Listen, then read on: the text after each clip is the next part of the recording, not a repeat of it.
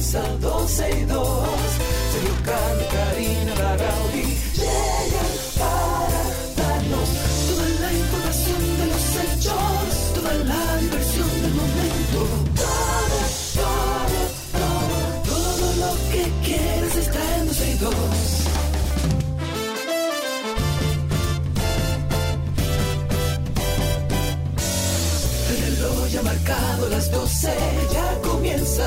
12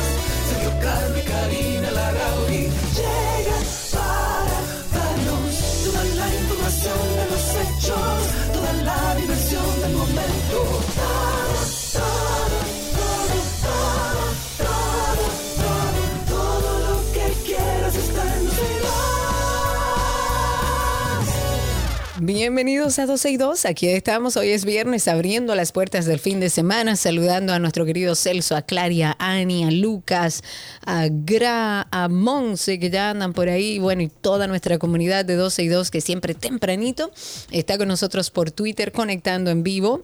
Y también aquellos que sintonizan a través de nuestra página 12y2.com y de la 91.3. Amigo, ¿cómo está cabina? Hola, sí, te, te- te esperábamos aquí todos, pero como siempre, nos quedamos solos. Ni modo. Sí, sí, claro, claro, como siempre.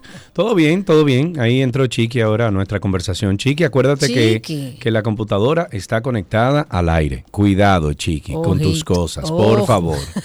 Eh, pero Déjame bien. verte, hombre chiqui. Tírame un besito ahí. No, tú sabes que la apaga su cámara.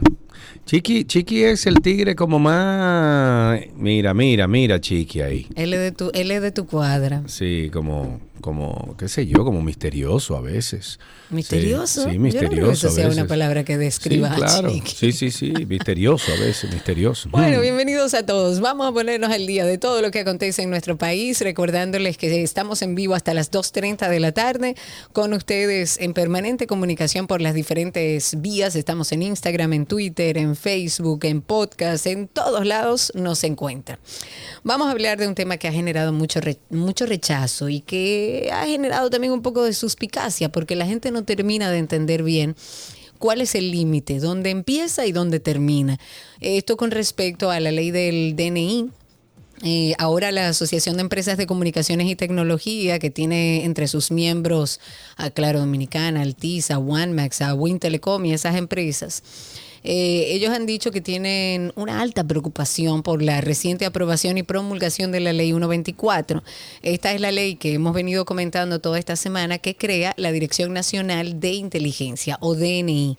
Eh, y están preocupados porque incluye disposiciones que implican situaciones que no están muy claras y que según ellos son graves desvíos de lo establecido en la Constitución Dominicana para, bueno, proteger los derechos fundamentales de todos nosotros. Pues de acuerdo con Claudia García, ella es directora ejecutiva de Comtec, eh, la preocupación que ha generado a este sector las nuevas facultades que la nueva ley le confiere al DNI pudieran conllevar la autorización al DNI para que en sus actividades de inteligencia pues puedan acceder de manera directa a datos personales o a llamadas que se encuentren o trafiquen en los sistemas de estas prestadoras de servicio de telecomunicaciones sin autorización previa de un juez. Entonces es como que ahora vamos a estar observados por el Estado y que no va a haber un límite donde se proteja nuestra intimidad y nuestros datos. Así por lo menos es que se entiende y deberían ser, de sentarse en una mesa de trabajo para explicar bien Señores, dónde una- una termina pregunta. el límite de ese acceso Una a la pregunta. información que tiene el DNI. Una pregunta. ¿Y no es más fácil ver, por ejemplo, algunos países donde ya leyes como estas funcionan a la perfección, traerla a la mesa y decir, mira, en Tegucigalpa hacen tal cosa, en, en España hacen tal, en qué sé yo qué hacen?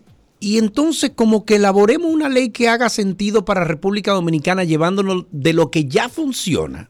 No es más fácil así. Bueno, eh, yo quisiera entender que es así, que han tomado de otros países donde se utiliza esto. Estados Unidos es un gran ejemplo. Lo que habría que ver y lo que entiendo que ha generado esta urticaria y este levantamiento de, de atención de muchísimos sectores es que no está establecido, no se, no queda claro cuál es el límite al acceso a desinformación que tendría el DNI porque eh, raya en lo inconstitucional si no se establecen cuáles son los límites. O sea que a mí me parece bien que estemos preocupados. Ojalá y esto genere el interés de sentarse sobre una mesa con esta propuesta de ley para que establezcamos cuáles son los límites, qué cosas se pueden quitar, qué cosas se ajustan a nuestro país y qué no, porque yo no veo mal que haya un, un laboratorio de inteligencia, para decirlo de alguna para manera. nada, claro que Pero no. tiene que tener límites que defiendan los derechos y la privacidad de los ciudadanos. Amén. Hablemos de los eh, acuerdos de cielos abiertos. República Dominicana y los Estados Unidos ya han alcanzado el consenso para concretar la firma de un acuerdo de cielos abiertos, a partir del cual permitirá reducir los precios de los boletos aéreos y ampliar la conectividad aérea. De acuerdo al ministro David Collado, la firma protocolar será anunciada en los próximos días por la Embajada de los Estados Unidos aquí en el país y se espera que este convenio lleve a una reducción en las tarifas de transporte aéreo, así como una mayor competitividad en el mercado y que facilite el turismo entre los Estados Unidos y la República Dominicana. De acuerdo con algunas declaraciones ofrecidas por el ministro David Collado, la conectividad aérea y el costo de los pasajes aéreos se ha convertido en el principal desafío para atraer a más turistas en este destino, ya que en algunos casos se le puede resultar muy costoso comprar un boleto para el país que a otros destinos con los que competimos en materia de turismo son más baratos. Me parece una idea fantástica. También hay una parte de, mm, eh, ¿cómo se llama esto? De líneas aéreas, de los permisos, etcétera, que me parece muy coherente para, para seguir creciendo el turismo aquí en República Dominicana. En otro tema, yéndonos un poco a la política, el candidato presidencial del PRD, que es Miguel Vargas Maldonado, ha dicho que es algo incoherente, desacertado, errático el manejo actual eh, del gobierno o que le ha dado el gobierno al tema haitiano y la situación que envuelve al país. Él considera que el cuerpo diplomático no ha mantenido un diálogo con Haití al más alto nivel. Eh, con el fin de bueno buscar soluciones ante todos los conflictos que involucran a ambos países y dijo, cito, incoherente, desacertada, errática, no ha tenido lo que debe ser la función de un Miguel Vargas, eh, lo que debe ser, lo que debe ser la función. Eso dijo Miguel Vargas que al cierre de la frontera, o sea que dijo que, al, que cerrar la frontera afecta a la República Dominicana, sus comentarios, eh, sus comerciantes, empresarios, productores de las provincias fronterizas con todos estos conflictos en Haití que han alcanzado una fuerte escalada, de hecho, en, en los últimos días. Y sí sé y me consta que realmente hay una situación bastante compleja con el tema de los comerciantes en la frontera. Vámonos, vámonos a hablar un poquito sobre la eh, crisis de Haití, que yo creo que están constantemente en crisis. Ha aumentado debido a los conflictos registrados en las últimas horas después de que los seguido- eh, seguidores de Guy Philippe salieran a las calles para exigir la renuncia de Henry, que de acuerdo con el periódico haitiano Haití 24, los residentes denunciaron numerosos disparos con armas automáticas, lo que aumentó el número de llamadas de emergencia a la Policía Nacional Haitiana. Además, varias casas fueron quemadas según imágenes virales en redes sociales y según los informes que se han registrado, heridos en estos enfrentamientos que están provocando el desplazamiento forzoso de, de residentes, aumentando así el número de personas desplazadas eh, por la violencia armada. Asimismo, los hechos más violentos se registran en las localidades de Jeremy y Juana Méndez, donde varias personas resultaron gravemente heridas en medio de las protestas. La situación se complica, está bastante complicada. Y otra situación complicada es el tema de las autoridades que no quieren, parece que para no perder votos, ponerle régimen de consecuencias o régimen, punto, para que cumplan con la ley tanto a los motores como a los vehículos pesados. El tema de los carros públicos es otro tema. Pero es una tristeza ver que mm, sale una noticia hoy que el 911 ofreció asistencia a un transporte escolar que fue impactado por una patana en el que cuatro niños resultaron afectados. Esto ocurrió ayer en la tarde en un tramo de la avenida George Washington. Eh, ahí estuvo el 911 y dijeron que fueron enviadas de forma inmediata cinco ambulancias de, la- de atención de emergencias extrahospitalarias. Estuvo ahí una de la Policía Nacional, del DGCET. El Intran retuvo los vehículos involucrados en el accidente por violaciones a las leyes de tránsito, ya que según lo que se dijo es que ambos vehículos operaban sin los permisos necesarios. ¿Cómo así? Muy bien. ¿El Un qué? transporte escolar sin ¿Qué? permiso. Ajá. Un transporte escolar. Ajá. ¿Qué, qué de Pero eso de te los del gobierno. Pero qué de eso De los te- de trae. Pero si fuera así, ¿qué de Ah, eso, qué de eso te, te- te No, sorprende? no, no. Me, si me fuera así, sorprende ¿qué, de- porque qué te esos son sorprende? vehículos del Estado y deberían tener todos sus papeles. Pero me acaban de confirmar que no, que era un vehículo de transporte escolar eh, privado. Eh, parece que ambos andaban sin papeles, lo cual también me llama ¿Qué mucho la papeles atención. ni qué papeles tú me estás hablando a mí? Llama mucho la atención porque se hizo eh, un, se dio un tiempo específico para que todas las personas que trabajaban en transporte escolar, o sea, que daban este servicio, se registraran, porque deben estar registrados. y si no tienen los papeles, imagínese usted. Pero lo que preocupa es seguir viendo accidentes con vehículos pesados involucrados.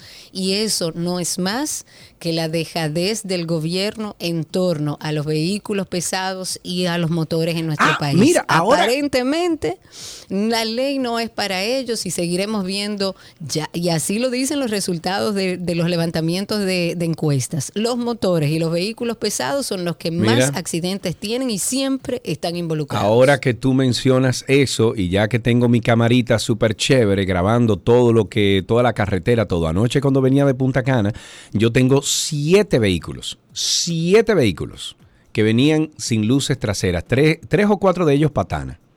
O sea, sin luces traseras, que tú vienes Claro, y, y porque hacen lo que les da la gana. Este vehículo Pero- de carga estaba en una zona restringida para Además- ese tipo de vehículos, además- pero se meten igual. Además, pregunta que sería bueno llamar a la policía o llamar a, no sé, a, a- ¿cómo se llama? Al, al Ministerio de Obras Públicas, que, que pone esas unidades en la carretera. Señores, de noche, usted tiene un accidente de noche, por ejemplo, ahí en la carretera, carretera del Coral, y presígnese, porque ahí no hay un vivo.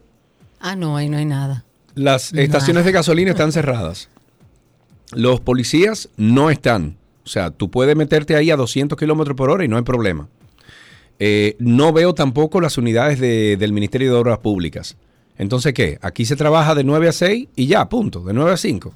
La Después de carretera. ahí, lo que usted quiera. Eh, bueno, algunos, algunos temas que tenemos que tratar al principio denuncian que un grupo de personas continúan agrediendo las dunas de Baní en violación a la ley 6400 de medio ambiente y ley sectorial de áreas protegidas 20204 que las declara como reserva científica. En esta ocasión no hay eh, parcelas cercanas o, o cercadas más bien, sino que hay viviendas de madera y zinc con piso de cemento, eh, bueno, levantada en el mismo seno de este recurso ecológico. Además, además, se observan bloques, Karina, de cemento y otros materiales que denuncian intenciones de levantar instalaciones extrañas y la colocación de línea o, o en línea de, de estacas de madera marcadas en sus extremos con pintura roja. Entonces, de acuerdo con representantes de organizaciones campesinas y comunitarias de ahí de, de las calderas, hay intenciones dañinas de seguir tirando más alambradas que cacarían ¿eh? y cercarían nuevos solares dentro de esta reserva ecológica de las dunas. Qué pena, hombre. Sí. Qué pena que el Ministerio de Medio Ambiente no pueda proteger nuestras áreas. Una pena, porque esto es un tema reiterado. Ya esto lo habíamos hablado aquí. Habían salido, dijeron que habían trabajado. Cuando metan dos o tres presos, entonces yo creo que las cosas van a No, pero eso no va, eso no va a pasar. Tengo tentáculos. ¿Quién soy? Este caso es un verdadero sancocho. Tengo tentáculos. Medusa soy. Y todo esto por venganza. Tengan cuidado. Medusa soy. Actualicemos el caso Medusa. El juez Amaury Martínez, que es del segundo juzgado del distrito, ha retomado hoy las audiencias del juicio preliminar de esta operación Medusa. Es el caso de corrupción que involucra al ex procurador general Jean Alain Rodríguez y otras 62 personas físicas y jurídicas. Este proceso estaba estancado, recordemos, desde el 15 de diciembre. Pues va a continuar en el día de hoy después de que la Sala Penal de la Corte de Apelación haya rechazado ayer la recusación contra Martínez, la cual interpuso el defensor público Ducaski y Payano Taveras, que es representante en este caso de Félix Antonio Rosario. La pasada semana la Suprema Corte de Justicia denegó la declinatoria por sospecha ilegítima que hiciera también Payano Taveras contra todo, todo el pleno de la Corte de Apelación del Distrito, lo que impedía que una sala de esa jurisdicción, pues bueno, conociera la recusación contra el juez Amauri. Okidoki. Bueno, tenemos en cabina Karina Larrauri, a Domingo Contreras, es candidato a la alcaldía por el Distrito Nacional. Recordemos eh, que, bueno, ya tenemos unos cuantos meses en esta contienda. Domingo, muchísimas gracias por estar con nosotros. ¿Cómo estás? Bienvenido. Gracias, Sergio Carlos. Y a, y a Karina, que aunque está remoto, me Sí. abrazo y Karina, mi saludo. Un abrazo. Ka- Karina se convierte como en la voz interna que tiene uno. Tú sabes mucho de eso. Tú, no, no, no, con la Tinoti la cosa. Por supuesto que sí. Hay muchas propuestas eh, en, en la mesa para estas elecciones eh, municipales, presidenciales, etcétera. Eh, queremos escuchar, obviamente, cuáles son algunos de esos planes eh, que tú tienes como presentación al, al Distrito Nacional eh, para que seas entonces agraciado con los votos de la ciudadanía eh, y que puedas llegar entonces a la alcaldía. ¿Por, por dónde, cuál, cuál tú dirías que son esos pilares en los cuales tú estás basando tu, tu candidatura? Bueno, drenaje pluvial de la ciudad de Santo Domingo. Tránsito y Pero movilidad. eso ¿Cuánto- no se ve, Domingo. Ningún alcalde lo ha hecho porque eso no se ve. Sí, eso no se ve que- porque debajo de la, de la, de la carretera. Políticamente no le va a dar ni un voto. Mira, Karina, ¿qué es lo que pasa? Cuando una ciudad se vuelve una metrópoli como esta, ya tú no puedes obviarlo. Claro. Una ciudad que vivió en un solo año, entre el 4 de noviembre y el 18 de noviembre, la pérdida de 25 mil vehículos que se anegaron, 3 mil torres que se dañaron sus ascensores, miles de casas que se dañó el portón, miles de negocios que perdieron la mercancía, miles de familias que perdieron Sí, los ajuares. Pérdida, mucha pérdida. Más de 10 mil millones en pérdida, pero lo peor, 20 muertos. ¿Cómo tú puedes ignorar eso? Pero sobre todo, cuando la ciudad tiene, por ejemplo, hace ocho años, esta ciudad colocó un impuesto, que es el impuesto a la propiedad inmobiliaria, que es el Sí, INPI, que es sí, un sí, impuesto claro. reciente, que en todas las ciudades del mundo se utiliza para la infraestructura. ¿Qué es lo que estamos pidiendo?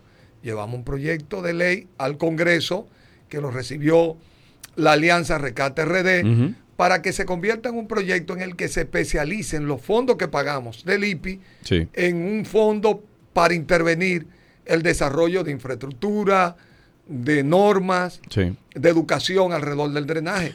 Porque- Domingo, perdóname que te interrumpa, pero este, este tema del drenaje, eh, vamos a decir que es reciente. O sea, tú lo incluyes dentro de tu campaña por los eventos. Reciente porque lo trae a colación Domingo. Sí, pero el correcto. tema del drenaje pluvial es un tema trágico en Es nuestro un, país es y en un nuestra tema, ciudad. eh, sí, de mucho tiempo, de mucho tiempo, que venimos muchos años. Entonces, mi, mi pregunta es, ¿lo traes a colación ahora mismo porque ya se ha convertido en un tema tapete y que, y que como dice Karina, como no se ven los votos, pues eh, a lo mejor anteriormente no se hablaba de esto, pero hoy en día, ah, sí, los drenajes. No, si, si tú revisas desde el 2016, inclusive por el Centro de Innovación Atabey, Sí. cuando comenzó todo este tiempo, todo este tema, yo dije, bueno, para tú hablar de sostenibilidad de una ciudad que se va volviendo una metrópoli, tiene que saber cómo la va a operar. Y yo me acuerdo que ponía un ejemplo y lo pongo, yo decía, si un árbol es grande, ¿cómo tienen que ser sus raíces? Tienen que ser grandes. Sí, sí, sí, si una ciudad se vuelve grande, se tienen que tener claro. infraestructura en el subsuelo. No hay manera de operar una ciudad vertical sin utilizar su subsuelo. Y he dicho, yo creo que nos hemos quedado en una imagen que no se corresponde con lo que ha pasado. Por ejemplo, esta es una ciudad que tiene metro debajo del subsuelo. Sí, correcto. La industria, por ejemplo, de la telefónica, cuando se fue a fibra óptica, tuvo que entrar todo su cableado debajo del subsuelo. Ya teníamos lo tradicional, agua potable, agua Claro. sanitaria, un poco de la eléctrica. Pero ¿qué ha pasado? Nosotros hicimos una inversión importante con tres líneas eh, de, de- para el manejo del pluvial en la Gómez, en la Núñez de Cáceres y en la Luperón. La última, que fue la de la Núñez de Cáceres, fue en el 2007. Ujú. Inclusive estuvimos ahí. Pero después de eso no se hizo ninguna inversión importante porque no hubo continuidad en el desarrollo de esa infraestructura. Esta ciudad se fue desarrollando sobre la base de pozo filtrante, un pozo aquí, un pozo Sí, allá. sí.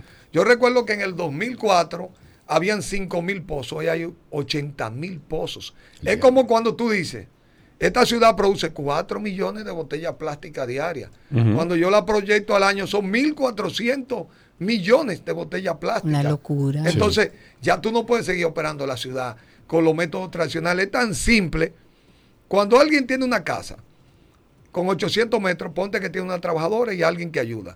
Se daña la bomba, tú llamas a un electricista y la arregla.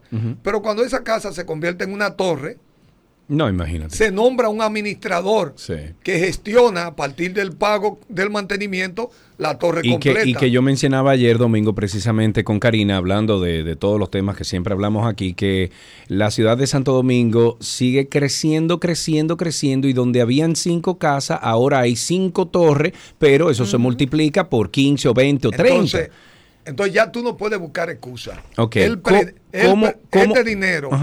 Tiene que convertirse, que son aproximadamente 4 mil millones de pesos al año, Sí. que pagamos los capitaleños, se tiene que convertir en un fondo que permita operar un, Claro. un plan de manejo integral. Pero yo también, Sí, yo quiero aprovechar esta campaña. Yo tomé la propuesta de la Sí, la te- alcaldesa. la tengo aquí. Esta fue la propuesta que hizo la alcaldesa. Carolina Mejía, en la campaña para el periodo 2020-2024. ok. Si tú leyeras cuáles fueron las propuestas que ella hizo en drenaje pluvial. Ella propuso Dice aquí, el número 8, continuar Sí. y ampliar el servicio de construcción y limpieza preventiva a los inbornales. Campaña de educación ciudadana para que los ciudadanos no lancen objetos y desechos al suelo. Librar a los habitantes de la capital de las odiosas inundaciones de sus calles y su consecuente interrupción del tránsito. Y la número 11 dice usar empalmes de las actuales líneas de drenaje pluvial y otras que se puedan implementar para conectar con las galerías ya construidas eh, por el metro de Santo Domingo, la galería de la Núñez de Cáceres y la de que desemboca en el Banco Pero Agrícola. Mira tan simple como eso, Sergio. Ujú. Ella hace esta propuesta, pero ¿qué termina resultando? Nunca le dio nada de lo que dice ahí hizo, absolutamente. Mira, yo con, Pero- lo- yo con las propuestas de que hacen los, los políticos al momento de campaña, yo tengo mi reserva porque yo creo que todos han rayado en eso, tanto el PLD, el PRM, el PRD, que siempre hacen unas propuestas lindísimas y no cumplen ni el 10% de lo que está ahí. pero- Entonces, eso yo creo que se cae de la mata eso, no, Domingo. No, no, pero que- te voy a poner tan simple como esto, Sergio. Ajá. Si tú fueras ahora, ahora, al drenaje de la Núñez de Cáceres, que es la- el sistema más potente de desagüe que tiene la ciudad, ni siquiera le dio mantenimiento. Pero peor, si tú revisas, Sí. el, el gobierno le transfirió 522 millones de pesos después de lo del 4 de noviembre. De lo que pasó con, con la inundación. Yo le pido que alguien lo busque a ver qué hizo con los 522 millones. Ok, vamos a dejar eso hasta ahí. Yo tengo que cumplir con algo aquí y regresamos con Domingo Contreras. Eh, estamos hablando de sus propuestas para la alcaldía del Distrito Nacional. Ya regresamos.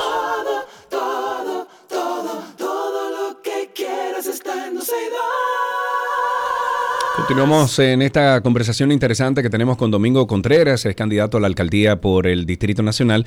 Bueno, eh, para ya finalizar el tema del drenaje, ¿cómo se implementa? ¿Cómo, o sea, usted dice que hicieron una propuesta a través de la alianza eh, en el Senado y hacen una propuesta de ley que dice qué. No, la ley establece que el- los impuestos provenientes del IPI se transfieran a una cuenta especializada a través de un fideicomiso Para para, infraestructura. para el drenaje Pluvial de Santo Domingo. Y lo que te comentaba ahorita era que el ayuntamiento recibió fondos del gobierno central que no lo utilizó para dar mantenimiento ni cumplir con lo que el prop- la propia alcaldesa había propuesto. Pero peor aún, se hace el paseo marítimo, una buena Sí. obra, Lindo, le quedó lindo. le quedó lindo, Sí. pero tuvo un problema. ¿Qué problema? No incorporó el drenaje. ¿Cómo va a Do- ser? El desagüe natural. Domingo, ¿cómo va a ser que hayan hecho una cosa nueva con todos estos problemas de inundación y no hayan hecho un drenaje? Si ustedes quieren, obsérvelo.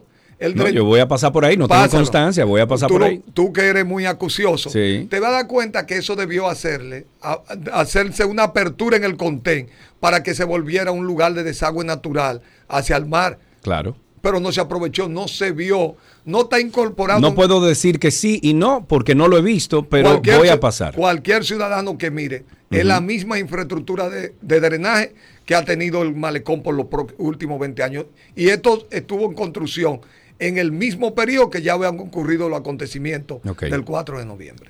En general, eh, Domingo, yo lo que creo es que se trabaja mucho en cosas que a lo mejor eh, generan notoriedad, eh, eh, generan, digamos que un impacto visual para luego poder vender en una próxima campaña las eh, cosas que se hicieron. Sin embargo, el tema del drenaje para mí es un tema urgente, urge hace muchos años, pero además, y lo abordo contigo porque conozco tu labor, eres un eh, municipalista, tienes mucho conocimiento del tema, por ejemplo, de la basura. ¿Qué se va a hacer en un gobierno donde usted sea alcalde? Guay. ¿Qué se va a hacer con la, La basura, con el plástico de un solo uso? ¿Qué- ¿Cómo vamos a empezar a dividirla para que no lleguen a nuestros ríos? Eh, ¿Tiene usted un planteamiento dentro de su propuesta de gobierno en la alcaldía? Mira, muy concreto, Karina. Ponerle a la botella plástica un valor de un peso. Eso te, te lo dije, pero lo grande es que yo a Tenemos Karina el otro día le dije oye, eso. a mira, Karina, yo te lo he dicho Karina, y, Sí, mira, también. y mira, Karina, dónde está el dinero. Cuando hicimos la ley que me tocó coordinarla del manejo integral de los residuos, hicimos Sí. un fondo que se paga. Tiene 23 mil millones en este momento. Yo quiero 500 para la capital anual. Ok. El otro dinero proviene, aquí, la ley establece responsabilidad extendida del productor, distribuidor y consumidor. Las industrias tienen que poner, pagar una suma, ponte que 0.25 que se suma ese fondo. Sí. Y el otro por sanción y el otro por el valor intrínseco que tiene la botella. Una botellita debe costar ahora 0.15 centavos. Cuando tú lo sumas, entonces te dan mil millones al año para comenzar a impulsar la valorización del plástico. Y eso te, te crea una cadena de valor que te permite que en la escuela, Sí, sí, sí. En los diferentes lugares ya, Eh, eso- pero Domingo, tú, tú solamente, o sea, ese plan cuantificaría o, o le pusiera un precio solamente al plástico o a la basura en general. No, va porque el resto de la basura se recolecta. Hay que comenzar para movilizarse. Sí, claro. El Hay que comenzar por por algún señor, sitio, sí. El plástico, el plástico, Aquí hay lo que más comenzar- visible, lo más eh, fácil. Hay que arrancar con el plástico. Y el segundo elemento que hay que comenzar es con la basura orgánica que llega a los mercados. A los mercados te llega tierra negra de moca. Sí, de todo. De todo. Entonces, ¿qué, qué yo haría? La empresa que recolecta eso me tiene que recolectar separado todo lo orgánico.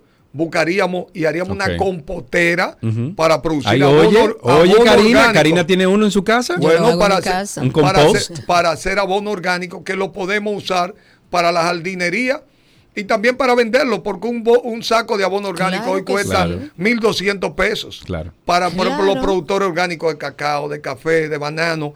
Esa es una demanda A que mí, en a mí me encantan esas propuestas. Lo que pasa es que yo, yo soy nube negra aquí, Dari- eh, No. eh, Domingo. Yo, nube negra me dice todo el mundo aquí, porque es en la implementación. ¿Cómo se va a implementar todo eso?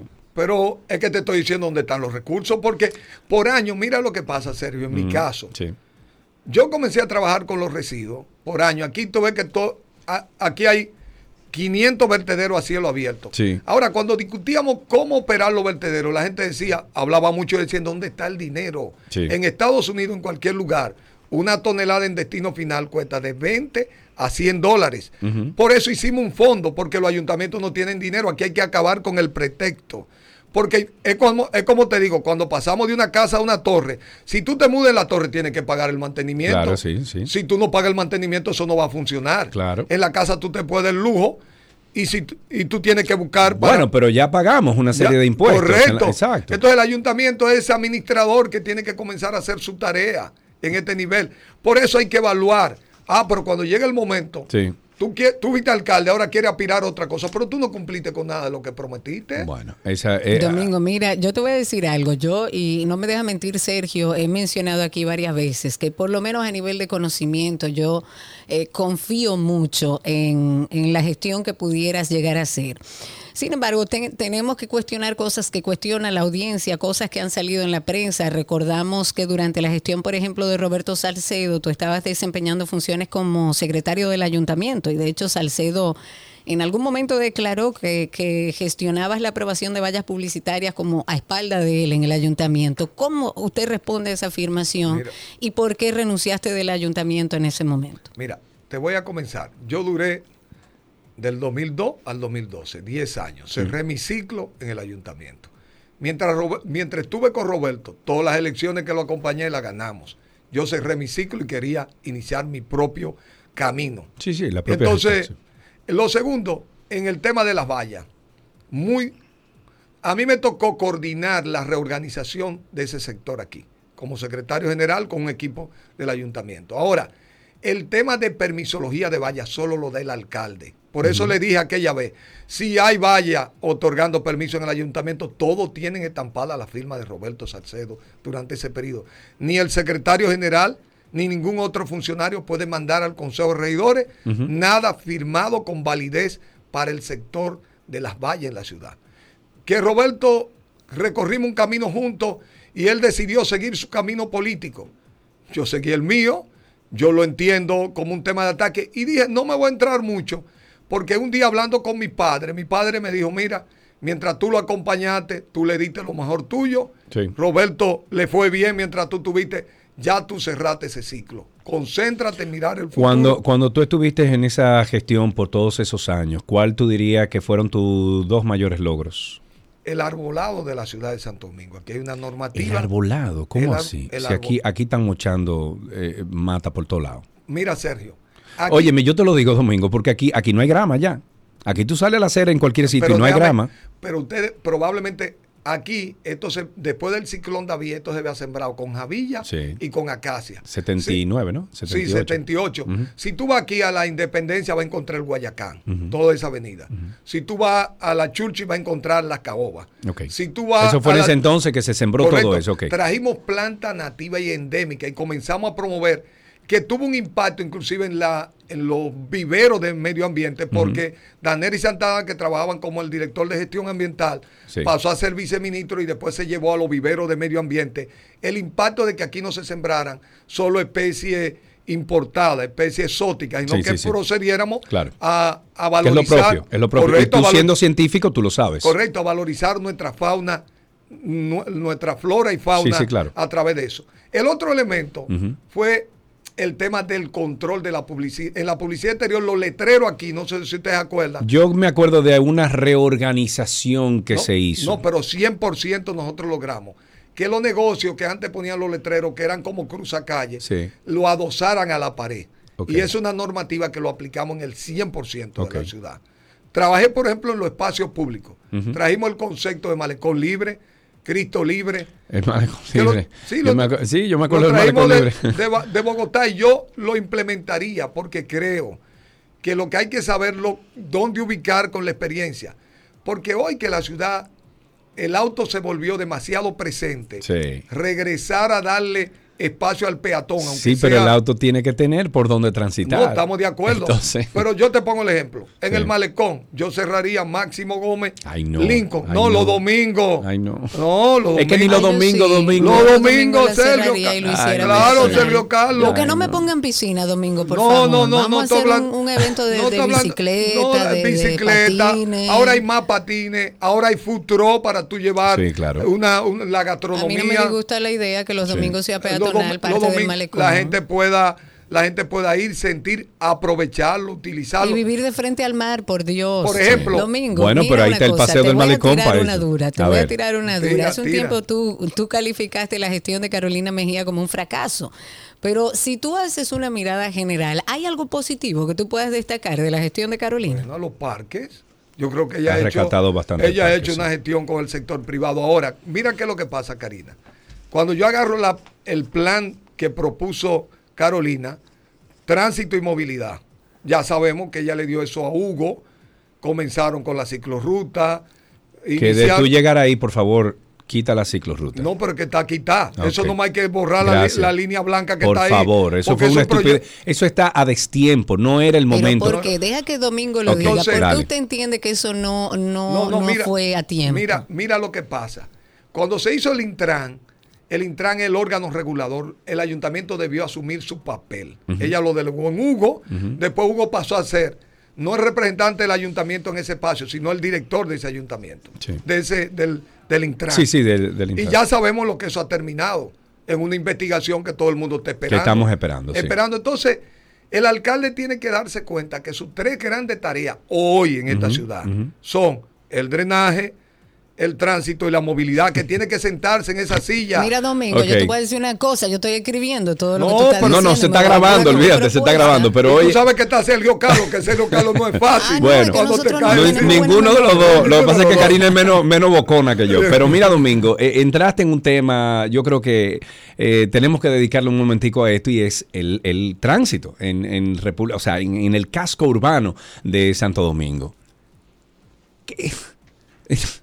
¿Por, dó- por dónde tú le vas a ¿Por dónde es que vamos a empezar? Dime. Mira, aquí hay Y, y óyeme, te estoy poniendo mucha atención porque tú eres un tigre científico, tú eres un tigre que, que piensa, ¿eh? tiene información, Exacto, es un tigre que piensa. Mira, Vamos a ver por dónde te van a empezar. Mira, tareas que hay que hacer. A ver. Transporte de carga tiene que moverse más horario nocturno. Ok. Incluyendo, Te lo compro. Incluyendo el propio ayuntamiento que hace recogida En la nocturna. noche. Tiene que ampliar Bravo. su recogida nocturna. ¿Qué otra cosa? David Collado hizo un acuerdo con los colegios privados para que hagan transporte colectivo. Correcto. Porque aquí cada, cada padre va con su niño individualmente y se meten 40 mil vehículos al Sí, sí, mismo sí, sí, tiempo. sí, sí.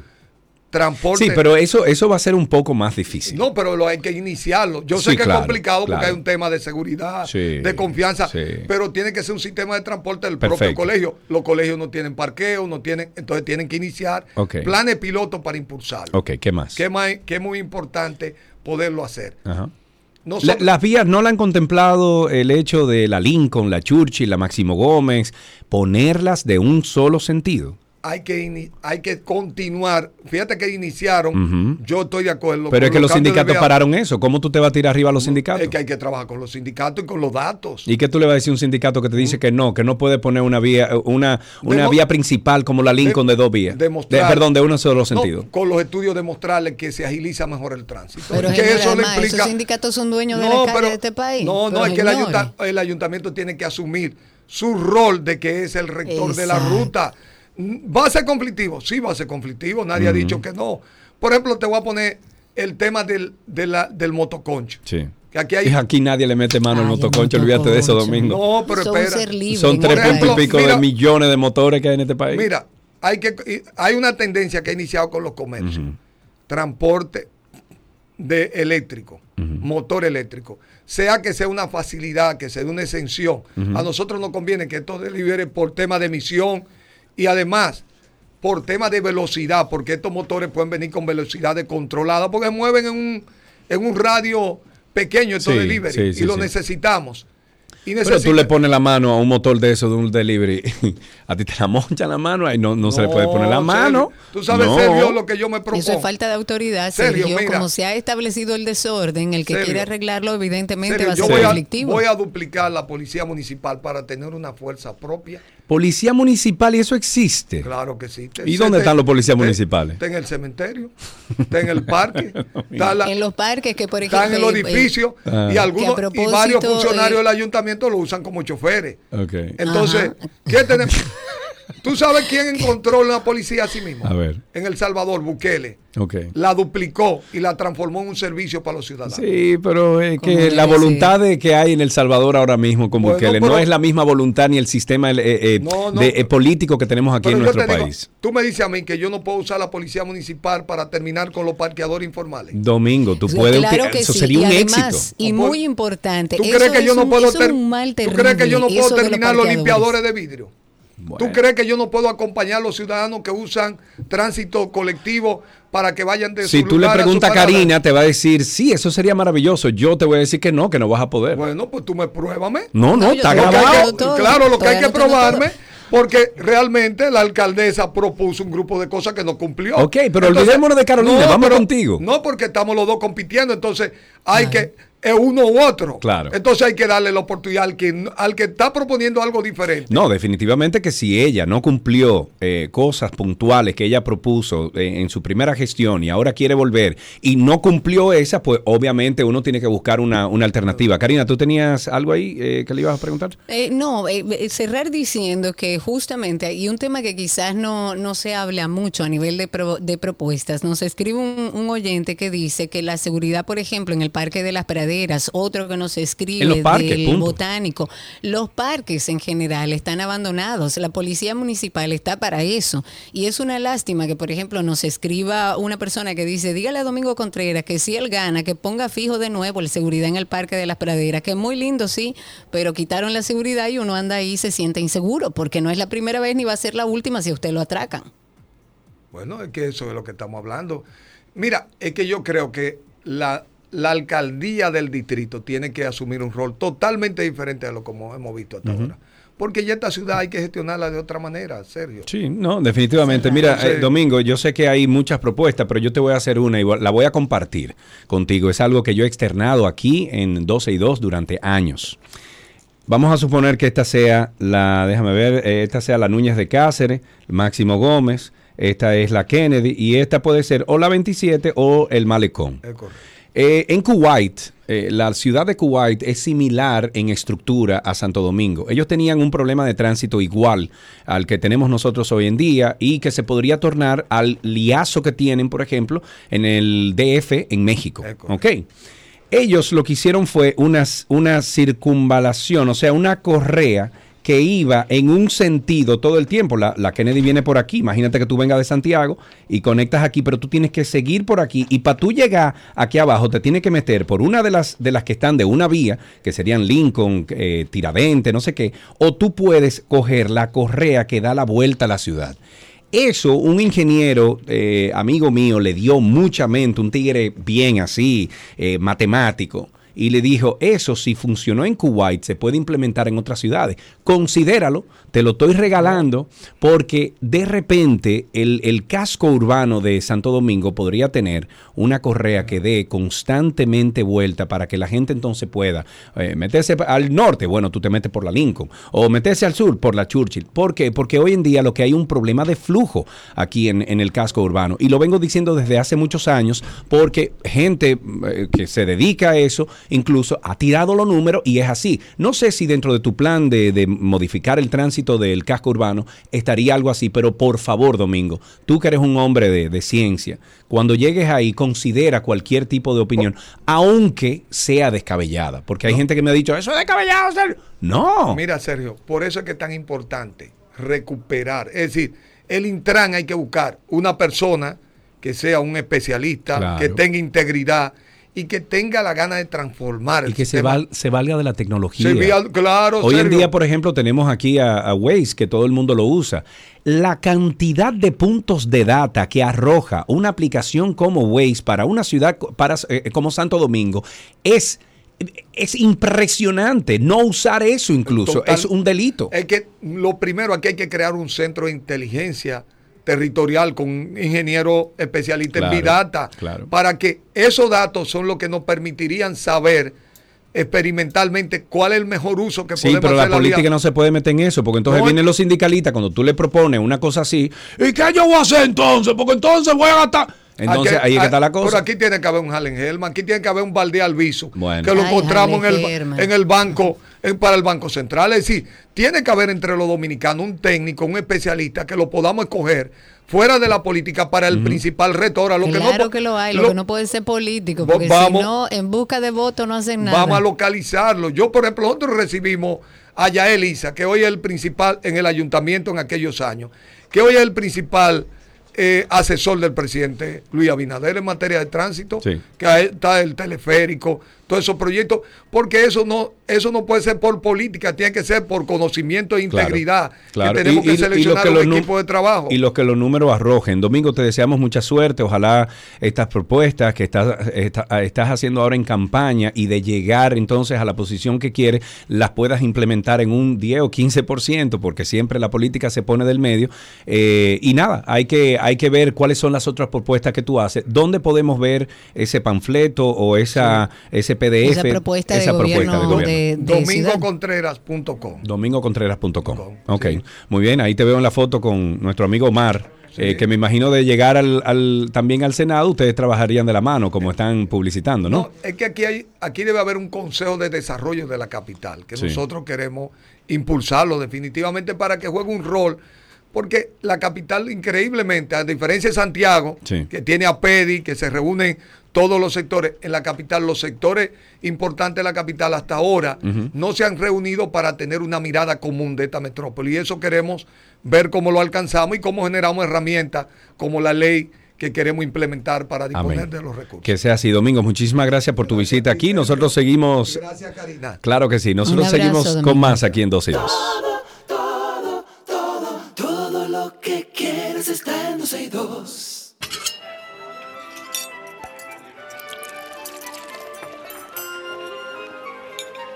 ¡Mewi! Ulala, me voy. Hola, Gaby. Todos los días un chin menos, Gaby. Ahora nada más fue. Acabas "Me de voy". ganar un libro. Oye, me acabas de ganar el libro. Ajá, Me ¿por voy. Gabriela Reginato está con Gracias. nosotros en nuestra receta del día. Seguimos esta semana de recetas con atún. ¿Qué vamos a preparar hoy? Yes. Vamos a finalizar con una ensalada de tuna, lentejas y papa. Es una ensalada que tiene energía por todas partes, diría yo. Es muy rica, puede ser una comida completa. La podemos preparar con atún fresco y con atún de lata. ¿ok? Cualquiera de las dos variantes va a ser riquísima. Vamos a necesitar una taza de lentejas cocidas. Y a ti que te gusta mucho la lenteja, Uy, Cari, me apúntate esta receta porque te puede funcionar bastante bien. Una taza de lentejas cocidas, de 8 a 10 papas baby, que lo vamos a, a cocinar con cáscara. Si no tienes papas baby, pues va a ser alrededor de 2 a 3 papas grandes cortadas en cubo. Igualmente, déjale la cáscara. Tres tazas de hoja de rúcula, un filete de atún, eso viene siendo eso está en menos de, de- entre 4 y 6 onzas aproximadamente. Y si utilizas atún de lata, pues una lata de, de atún. 12 tomates cherry, sal y pimienta al gusto y aceite de oliva. Vamos a hacer también para esta ensalada un aderezo que lleva un tercio de taza de aceite de oliva, una cucharada de vinagre balsámico, dos cucharaditas de vinagre de manzana, es el típico que utilizamos en casa, el que también se conoce como vinagre de sidra, una cucharadita de mostaza Dijon en grano, o pueden utilizar si quieren eh, mostaza trufada de Voilà, y una cucharadita de miel. Lo que hacemos es que vamos ya teniendo las lentejas listas, la vamos a poner a refrescar y la vamos a reservar. Vamos a cocinar las papas, como habíamos hablado, si son grandes, la vamos a cocinar cortadas en cubo, y si son papitas pequeñas, la vamos a cortar por mitad y igualmente cocinarlas. Luego que estén cocidas, las vamos a reservar. Vamos entonces a hacer con el steak de atún, lo vamos a cortar en cubos y lo vamos a sazonar con un toque de sal y pimienta. Vamos a calentar una sartén, agregamos un poco de aceite de oliva y lo vamos a cocinar como lo hicimos ayer, tipo tataki. Ok. Esa es una opción. La otra opción es tener el mismo steak de, de atún, le vamos a dar un toque de sal y pimienta y aunque en los ingredientes no lo dije, le agregamos un poquito de soya, limón y lo dejamos marinar para que se quede, entre comillas, como cocinándose, que no, no lo va a hacer, pero va a cambiar su, su estado. Entonces, eh, esto también lo vamos a reservar, ya sea el pasado por la sartén, el marinado, o si lo va a hacer de atún de lata, va a drenar el atún y va a reservar. Entonces, en un plato vamos a colocar las hojas de rúcula, o sea, vamos a agregar las hojas de rúcula, las papas, las lentejas, los tomates, y entonces vamos a agregarle el aderezo. Y para el aderezo, lo que hacemos es que vamos a mezclar el vinagre balsámico con el vinagre de manzana, la mostaza y la miel, y por último vamos a incorporar el aceite de oliva en forma de hilo para lograr emulsionar este aderezo se lo vamos a incorporar a nuestra mezcla que ya teníamos de las papas, lentejas y demás. Mezclamos, agregamos el atún, volvemos a mezclar y si quiere podemos llevar a nevera a enfriar. Aunque particularmente esta es una ensalada que se come a temperatura ambiente o te pudiera decir que está un poco tibia o por, por decirlo así, no, no, no llega a ser caliente, pero para mí me, me es más agradable a temperatura ambiente que fría. Y voilà. Voilà, ahí tenemos otra receta de Gaby que ustedes siempre pueden conseguirla en nuestra página gabriela.reginato.com. Recuerden seguir a Gaby en redes sociales como gabriela.reginato. Gaby, gracias. Un beso enorme, espero verte. Cuídate. ¿eh? Un beso, Bye, seguro que sí. Nos vemos pronto. Gabriela Reginato en redes como gabriela.reginato. Recuerden que también a través de 12 y 2 en Instagram cargamos las recetas de Gaby. También están en nuestra página. Y si andan buscando el libro de Gaby para hacer un buen regalo, recuerden que pueden hacerlo por la cuenta de Voila RD, que es la cuenta de los potes mágicos. Voila RD. Y hasta aquí nuestra receta del día.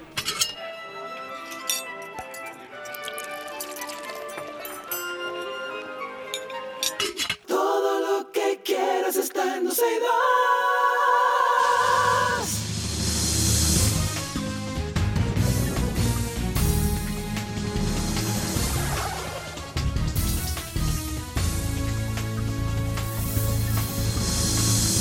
Bueno, que sea lo que sea. No hemos probado sonido con Anina, pero Anina está con nosotros. A ver, Anina, dite algo ahí. Anina es una Al- dura. algo ahí. No, algo está bien, ahí. está bien, está bien, está bien. Está, está- todo bien, gracias a Dios. Estamos en cine, señores. Vamos a hablar del séptimo arte, de series de televisión.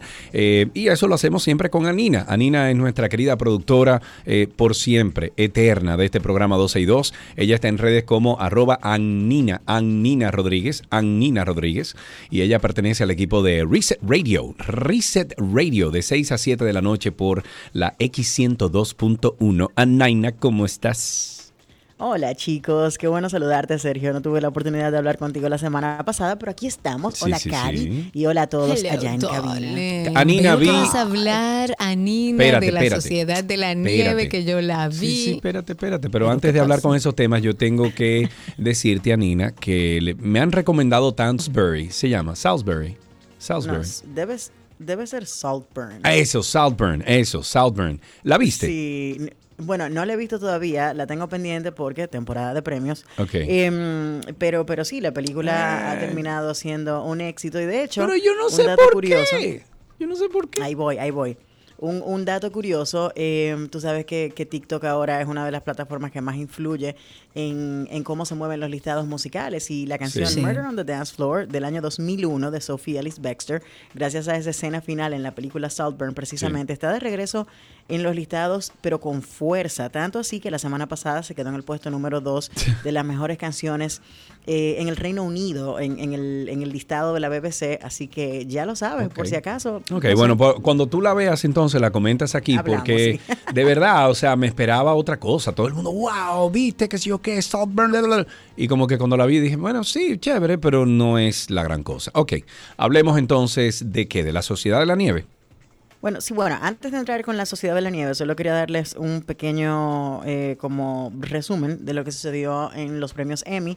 Ah, Eh. Yo sé que no todos estábamos pendientes, pero yo sí, porque me encanta la televisión y la verdad es que los resultados fueron eh, tal cual comentamos la semana pasada, Cari. Al final terminan siendo ganadores en la categoría dramática eh, Succession. Se llevó la mayor cantidad Claro. de honores. En el lado de la comedia, The Bear arrasó con, con los premios, eh, sobre todo porque fue nominado por su primera temporada, pero en cuanto a actuaciones, en cuanto a mejor serie de comedia, eh, se llevó todos los honores. em, en el lado de las miniseries, Beef de Netflix se llevó absolutamente todo. Literalmente estas tres eh, propuestas se llevaron todos los premios y mi favorita personal llegó de, de parte de eh, la premiación de, digamos que series no estructuradas o no guionadas. No estamos hablando solamente de reality, sino reality que no son competencias, porque sabemos que RuPaul's Drag Race se lleva el premio todos los años y así lo hizo este año también. Yo no, embargo, no he- no visto ni un solo episodio de eso yo. Yo tampoco. Qué, qué Pero di que buenísimo, tristeza, pero di que Qué buenísimo. tristeza, porque es exageradamente divertido No. y es eh, muy enriquecedor. De hecho, ¿Dónde, ¿Dónde que conocer, está ese programa? RuPaul's Drag Race es una producción de, de Viacom. Originalmente se pasaba por el canal Logo y entonces Paramount Plus es que tiene eh, todos los, Los episodios. Voy a ver si por lo menos veo un episodio, que nunca he visto nada. No te recomiendo que empieces por la primera temporada porque Oh. como salió hace tanto tiempo, la verdad es que no ha envejecido tan bien el material fílmico.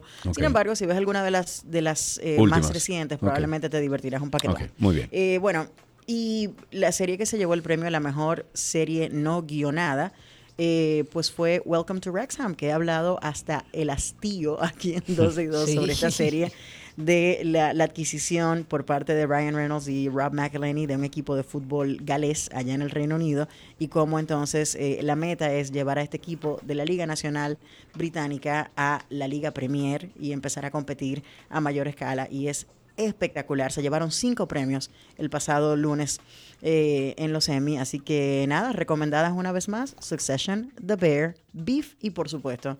Welcome to Wrexham. Ahora sí, vamos a hablar de la sociedad. Ay, ya, ya, ya, ya. ¿Tú sabes por qué hacían pipí negro la gente que no sé? No, no, pero. Eh, Karina, eso es, eso es deshidratado, ¿no? Eso es Perdón, deshidratado. sí, sí, No, pero ¿por la, qué deshidra- negro? Si un la sabe. deshidratación, señores, cuando tú no bebes agua y tú vas al baño, te va cambiando la pis, o sea, te va cambiando la Eso orina. es Por de- supuesto. Claro, sí, eso es Es- es- deshidratación. Me es llamó la propio atención. cuerpo. Y re- recordemos también, si me atrevo a como lanzar allá afuera una, una, digamos que voy a adivinar algo, luego del trauma de haber pasado por un evento que claramente quizás de manera interna y demás, eh, es probable que mucha sangre salga como desecho y por esa razón el color oscuro en, la, en los pis y todo tipo de infecciones por el tiempo y la deshidratación, como bien dice Sergio. Bueno, bueno, Anina puede ser vamos a hablar- doctora, mi hermana. Hasta médico. ¿Sabes que ayer, ayer, ayer Miguel lanzó una pregunta en el Instagram de Reset y de, esa, de esas ventanitas de- Preguntas de, hacer random. preguntas, ujú. y preguntas random y alguien preguntaba que con qué tiempo es que yo me siento a investigar tantas cosas y él dice, no, ya no se siente a investigar nada, es que vive leyendo cosas y nada, y se le quedan en la cabeza y la verdad que es así, yo no, me de- yo no dedico tanto tiempo a investigar nada, sino que de manera muy casual pues voy eh, leyendo cosas y uno se va como formando y así se queda todo en el cerebro. Eso sí, tengo un zafacón de trivia en la cabeza y no hay forma.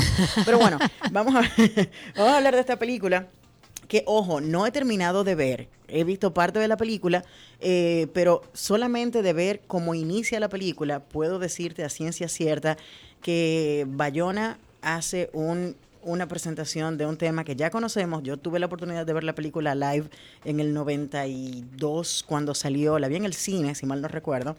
Eh, y la verdad que es muy diferente. Estamos hablando de que en esta ocasión este señor, que ya está acostumbrado a presentarnos... eh, digamos que tragedias, como, bueno, The Impossible, por ejemplo, que es una película que por, amor a Cristo nunca la voy a terminar de ver, eh, es muy difícil de ver esa película. Pero bueno, sí vi, por ejemplo, El Orfanato del año 2007, eh, y este señor tiene una sensibilidad impresionante para contar historias. Es una historia que llega eh, presentada de manera completamente diferente a la película Alive, que fue hecha por norteamericanos. Y, oye, es una película eh, bastante bien hecha, es una película que nos mostró una tragedia de, de una manera que no habíamos tenido la oportunidad de conocer. La mayoría de las personas habían leído el libro en esa época, pero no habían visto esto puesto en, en- en, en imágenes, en una, película, y, y fue impresionante para la época, pero esta le agrega el, el factor humano. Nos cuenta las historias tras estos chicos, su forma de pensar. em, sus afiliaciones religiosas, eh, esas escenas en las iglesias, cómo salen del, del partido de rugby. Nos muestran esa parte que no nos mostraron en la película Alive. Y yo creo que la propia sensibilidad de Bayona ante este tema hace que la película tenga un matiz diferente y por eso entonces tiene mayor puntuación, eh, ha sido mejor recibida por, por el público y por supuesto una realización magnífica considerando Sí, las dificultades técnicas a la que tuvo que enfrentarse para poder contarnos la historia. Entonces yo creo que esa es, digamos que la principal razón por la que yo veo que la Sociedad de la Nieve está teniendo eh, el, el- el éxito que está teniendo. O sea, no sale del top 10 de Netflix a nivel global. Y solo se la habla de realidad. eso.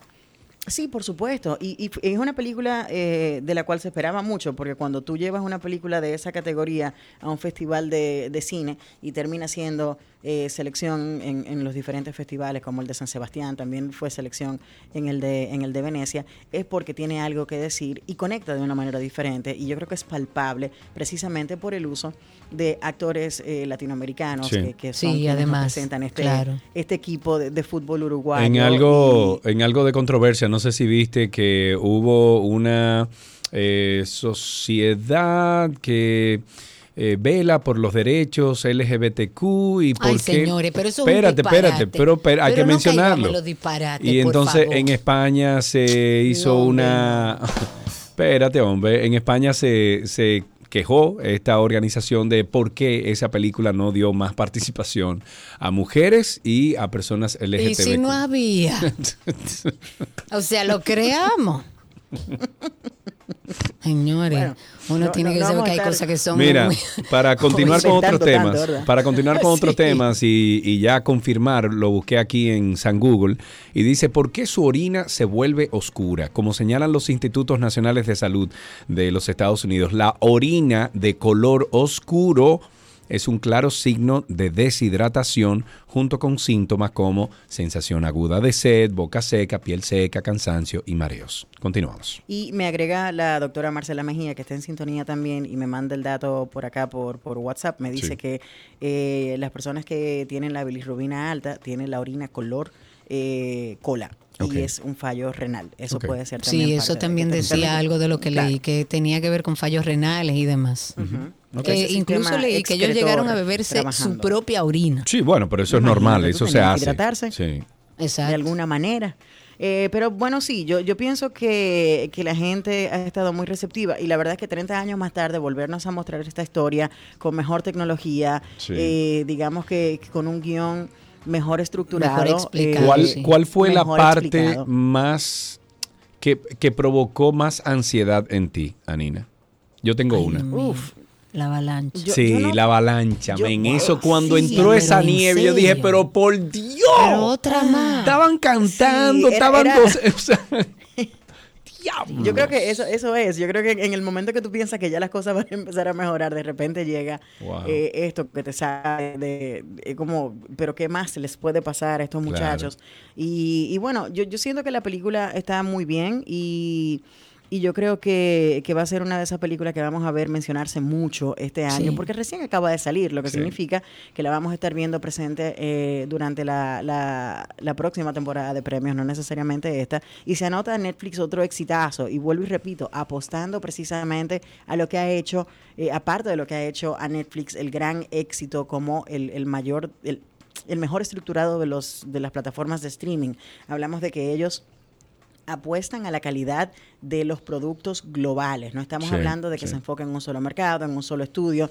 Es el estudio Netflix, pero tienen, tienen ramas por todas partes y le dan la oportunidad a diferentes realizadores, a diferentes visiones de mostrarnos sí, sí, sí. eh, todas estas historias que nos pueden contar. Y esto es otro testamento de ello. No son solamente los Martin Scorsese y los norteamericanos, sino que No, nos que- cuentan historias desde Que hay, Chile, hay desde mucha España, gente, hay desde- mucha gente que tiene que contar historias. ¿Qué otra cosa tienes por ahí, Anina? Bueno, no solamente eh, recordarles que estamos en el medio de la temporada de premios y hay muchas películas que ver. Si usted todavía no se ha sentado a explorar la cantidad de películas eh, que hay por allí, solamente ha visto Barbie y Oppenheimer, sepa que hay muchas más Yo no he visto Oppenheimer todavía, eso es increíble.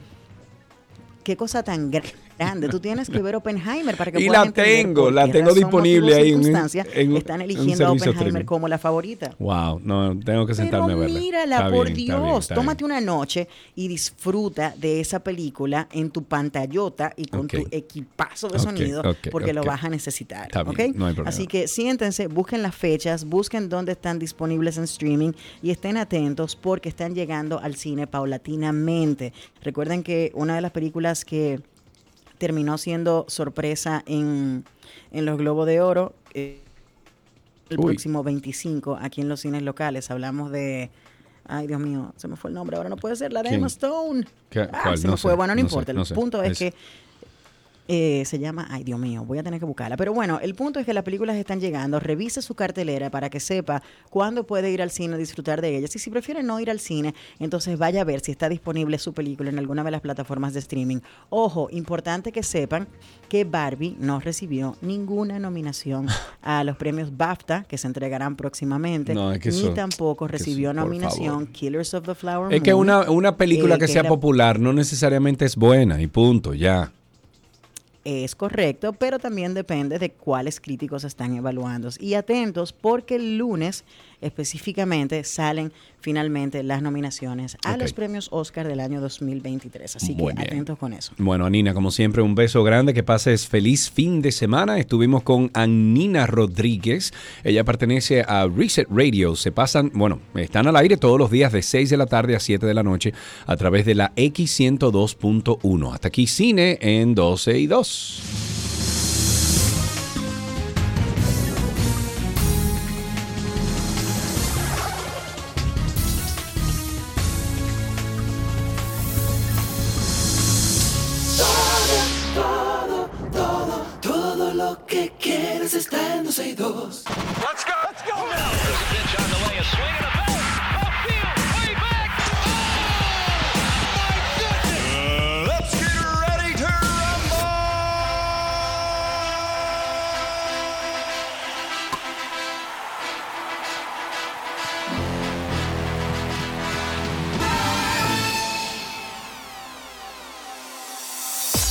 Vámonos con béisbol. Las Estrellas Orientales y los Tigres del Licey di- disputarán por segunda campaña seguida la serie final del torneo de béisbol invernal. ¿Qué? ¿Qué es eso? Le doy, le doy. Dale, porque qué vamos a hacer? La del Licey que va. Ok, ok, ok. Wait, wait. ¿Qué es esto? No, pero pon la del Licey también entonces. Pero espérate primero. Ok, lo dale, primero. súbelo, súbelo. Hasta, hasta puso la Dale, cámara, súbelo, Alan. súbelo. Sí, puso la cámara y todo. Ok, ya. Entonces ahora Ok, pon la de, la de los tigres. vi- La de viene los para tigres. Dale, dale, dale, dale,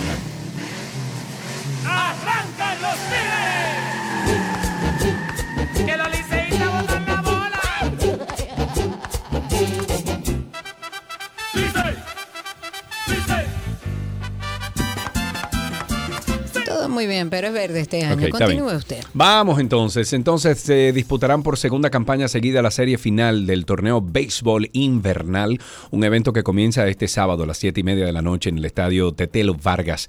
Las estrellas que el miércoles habían asegurado su clasificación luego de que el escogido cayera ante los gigantes, dispusieron esta noche de los Leones por blanqueada 4-0. Hmm.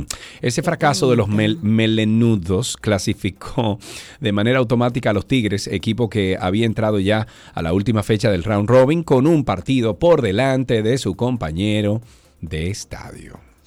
En otra de béisbol, los cerveceros de Milwaukee anunciaron la inauguración de su nueva academia en Santo Domingo Este, en la República Dominicana. Eh, ocupa más de 30 acres, es enorme, una marca importante y una inversión también importante en la comunidad. Tú has ido a uno de esos eh, compounds, de, de Eh, esos... He entrado creo que a uno, muchos he visto Cari, de lejos, pero solo a uno. Eso es una ciudad diferente un adentro. mundo, no, un es una mundo. ciudad diferente. Es como tú ir a un centro, por ejemplo, a un centro de entrenamiento de Miami. O sea, a ese nivel. Y tienen de todo. Y lo traen colegio, todo, El lugar y de lo traen todo, lo todo. absolutamente.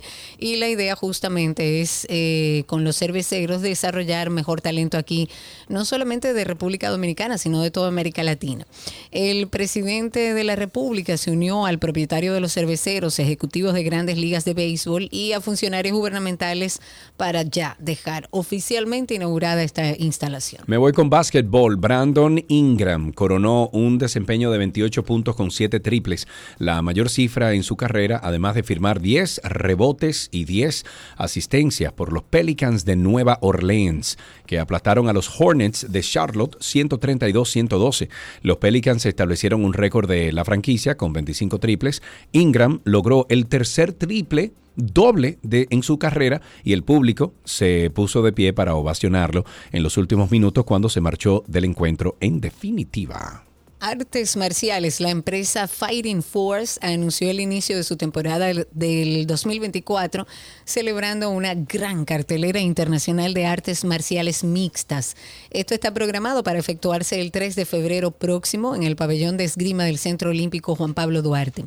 Este evento ha sido estructurado en base a 10 combates, incluidos tres en los que atletas de nuestro país van a disputar títulos internacionales, dos de ellos contra rivales colombianos y el otro frente a un estelar peleador de Trinidad y Tobago. En fútbol americano, el dominicano Byron Matos fue anunciado entre los 16 talentos de 8 países elegidos por el International Player Pathway para buscar un lugar en alguno de los 32 equipos de la NFL en este 2024. Estos 16 jugadores elegidos comenzarán a entrenarse en Estados Unidos en enero en la IMG Academy. Ahí tendrán la oportunidad de mostrar sus habilidades a los cazatalentos de los equipos. El International Player Pathway se creó en el 2017 con el objetivo de dar oportunidad a atletas de todo el mundo de mejorar sus habilidades y trabajar para ganarse un lugar en algún equipo de la liga. Con esto finalizamos estas noticias del mundo deportivo. ¿Qué pasó? Mm, del mundo deportivo, no sin antes recordarles que tenemos nuestro podcast y hoy viernes se estrena un episodio nuevo. Pueden conseguirnos en todas las plataformas de podcast. Una vía fácil es yéndose a Instagram y buscarnos como Karina y Sergio After Dark. Ahí está el enlace directo. Y si es la primera vez que nos va a escuchar, busque este episodio. Ok, viene 3, 2. Hola, somos Sergio y Karina en After Dark. Y ese somos. somos. Ok, vamos otra vez. Hola, somos Karina y... Arregla el micrófono. ¿Qué tal si tú arreglas el No, no, micrófono? mira, como vale. El micrófono ahí. tiene que estar. Estaba probando, estoy probando cosas. Vamos a empezar a grabar, Sergio. Ok, pero entra al Twitter, Karina. ¿Y por qué la gente me maltrata así? Pues acepta la vaina. Serio, contrólate. Que te dije que invade tu, tu co-host y vaina.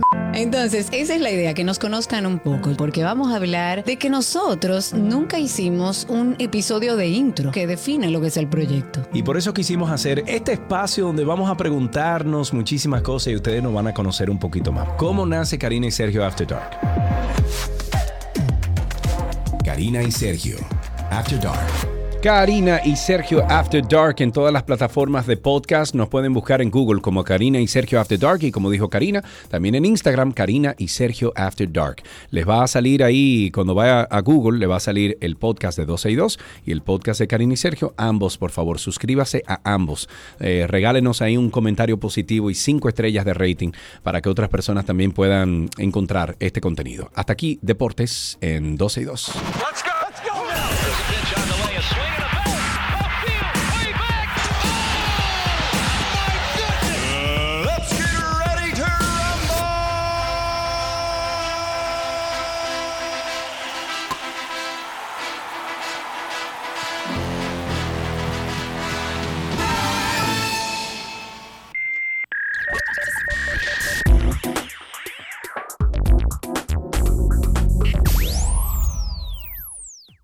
Yo necesito que tú me confirmes con la cara, como siempre hace cuando te hago así, que vas tú. Es que yo no te veo. Ah, pues pon la Yo cara. solo veo a Chris. Entonces tú tienes que poner al lado del guion tuyo. Está así con el pin. No, al no lado. de- veo tu cara. Ah, mi cámara.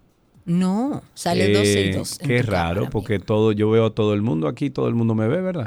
Sí. Bueno, debe Bueno, ser un pues problema entonces, de conexión mira, de alguien que mío no es. Porque aquí right. Bueno, pues Bueno. entonces dale, eh, eh, ¿cómo se llama? Empezamos, empezamos, empezamos con lo mejor de la web. Vamos a traer algunas cosas. Por ejemplo, actualización de Google Maps. Google continúa perfeccionando ahora sus servicios de, na- de navegación GPS. La idea es ofrecer una experiencia más confiable, más eficiente.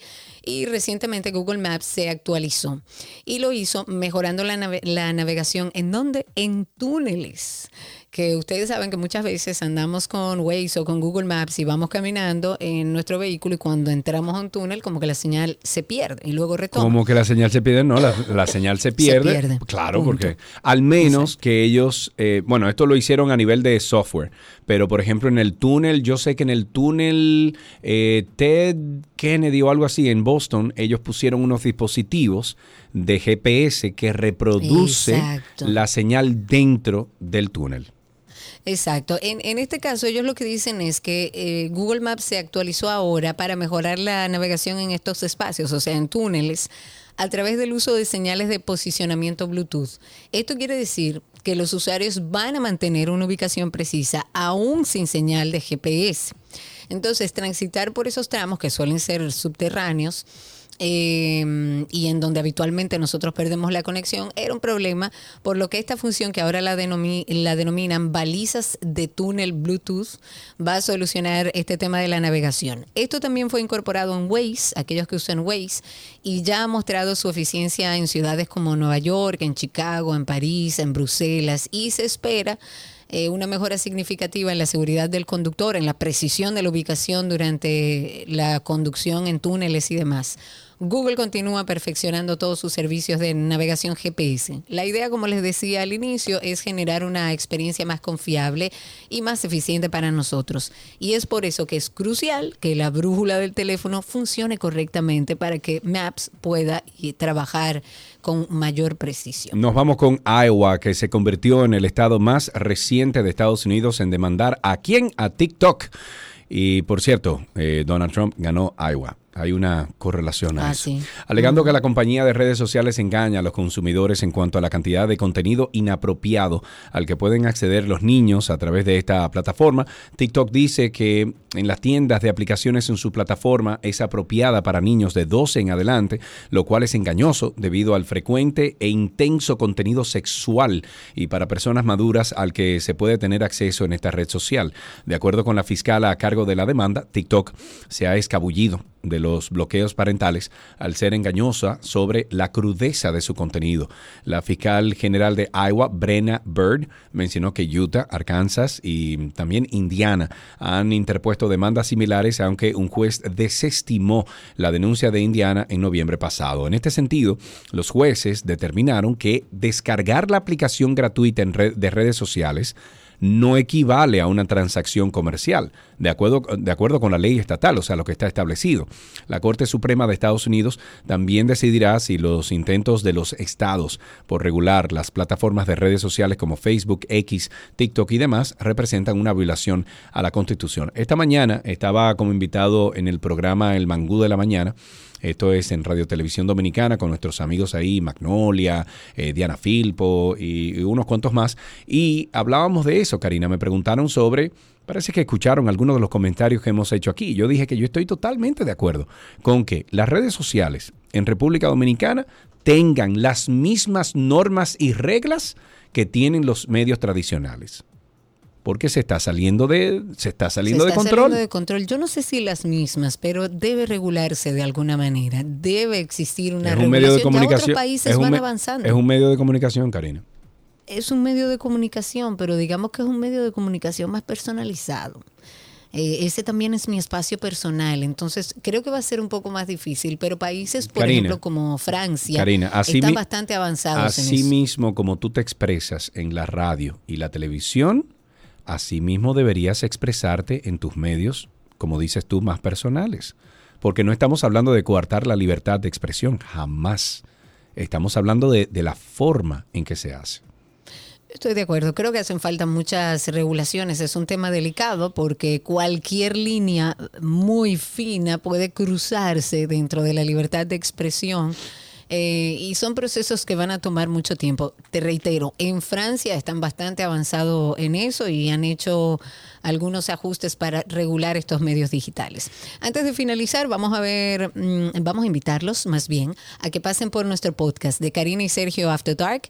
Estamos en todas las plataformas de podcast, ahí hablamos sobre salud mental, sobre bienestar. La idea, darle herramientas a nuestros oyentes para, mm, para que puedan eh, a partir de ahí acudir a un terapeuta. Si puede usted enviárselo a una persona que entienda que lo necesite, hágalo, porque ese es el espíritu de Karina y Sergio After Dark. After Dark. Aquellos momentos en los que nos sentimos como irritables, cansados, aburridos, abrumados y muchas veces hasta estancados. Hay una persona que hasta creó un concepto muy interesante que se llama los mientos. Esto que yo le llamo los mientos, que son abrumamiento, estancamiento y aburrimiento, en común tiene una palabra que define lo que tú no quieres. Creemos que son verdad, pero realmente son mentiras por falta de Yo antes, en mis 15, 16, 18 años, yo me aburría a tal punto que el no hacer nada me enfadaba, o sea, me ponía de mal humor. Cuando una persona vive en el vacío del hacer, estoy haciendo, haciendo, haciendo, me levanto en piloto automático y le doy ripí a eso tres o cuatro años, tu propósito como ser humano no está sucediendo. O sea, es mentira que tú tienes que vivir abrumado. Es mentira que tú tienes que estar estancado en diferentes áreas de tu vida. Y mucho más mentira es que tú naciste de que para vivir aburrido. Karina y Sergio. After Dark.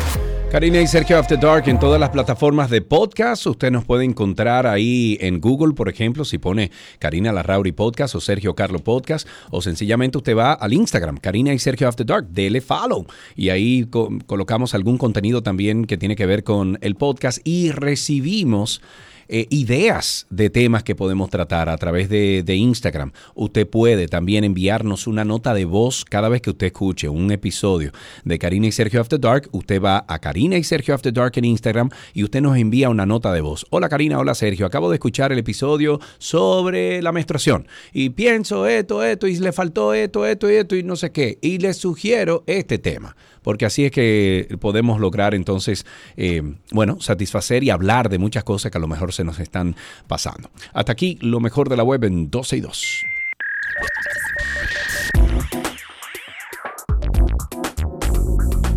Todo lo que quieres está en 12 y 2.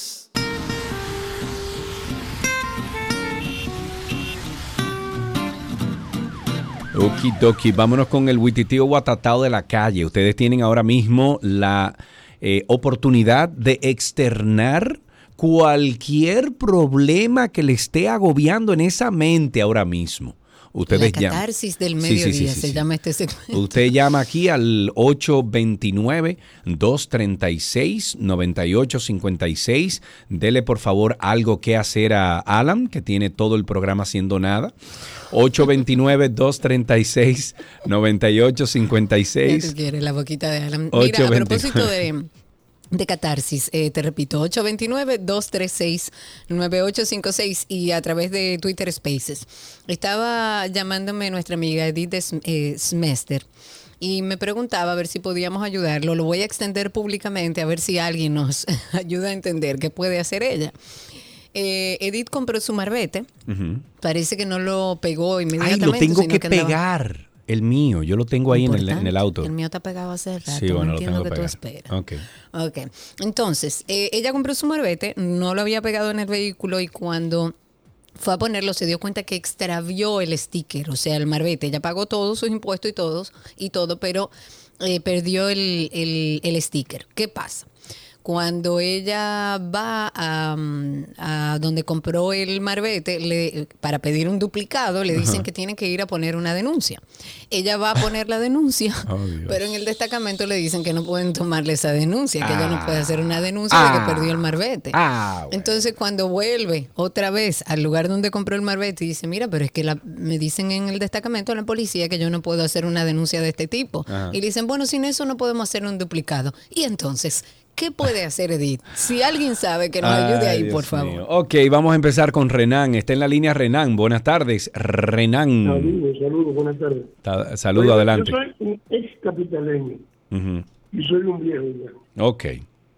Yo me imagino que tiene que haber más vehículos, pero ¿cuánto tiempo hace que la capital está orientada de este a oeste en cada, en una para arriba y una para abajo, una para arriba y una para abajo?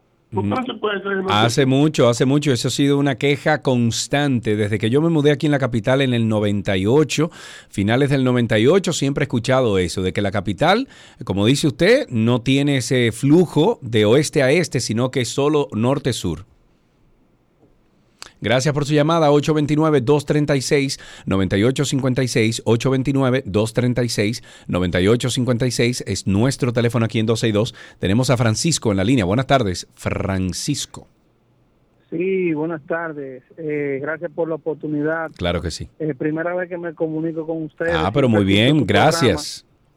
Eh, esto es un desahogo. Oye, viejo, un desahogo, Sergio. Sergio, un desahogo. Dime, Yo dime. soy un emprendedor quebrado, quebrado por el sistema. ¿Y por tengo un qué? millón de pesos en la FP eh, Banreserva y no tengo oportunidad, mi hermano. Aquí no hay política, en este país no hay política para el emprendedor.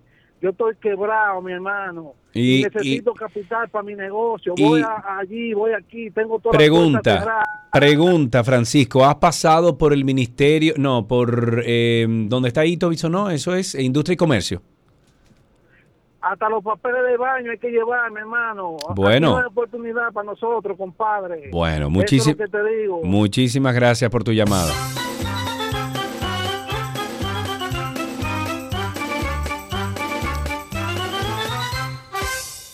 Tenemos a través de Spaces a Triple Maduro. Voy a empezar con nuestro amigo Triple Maduro. Adelante. Mi gente, ¿qué hay?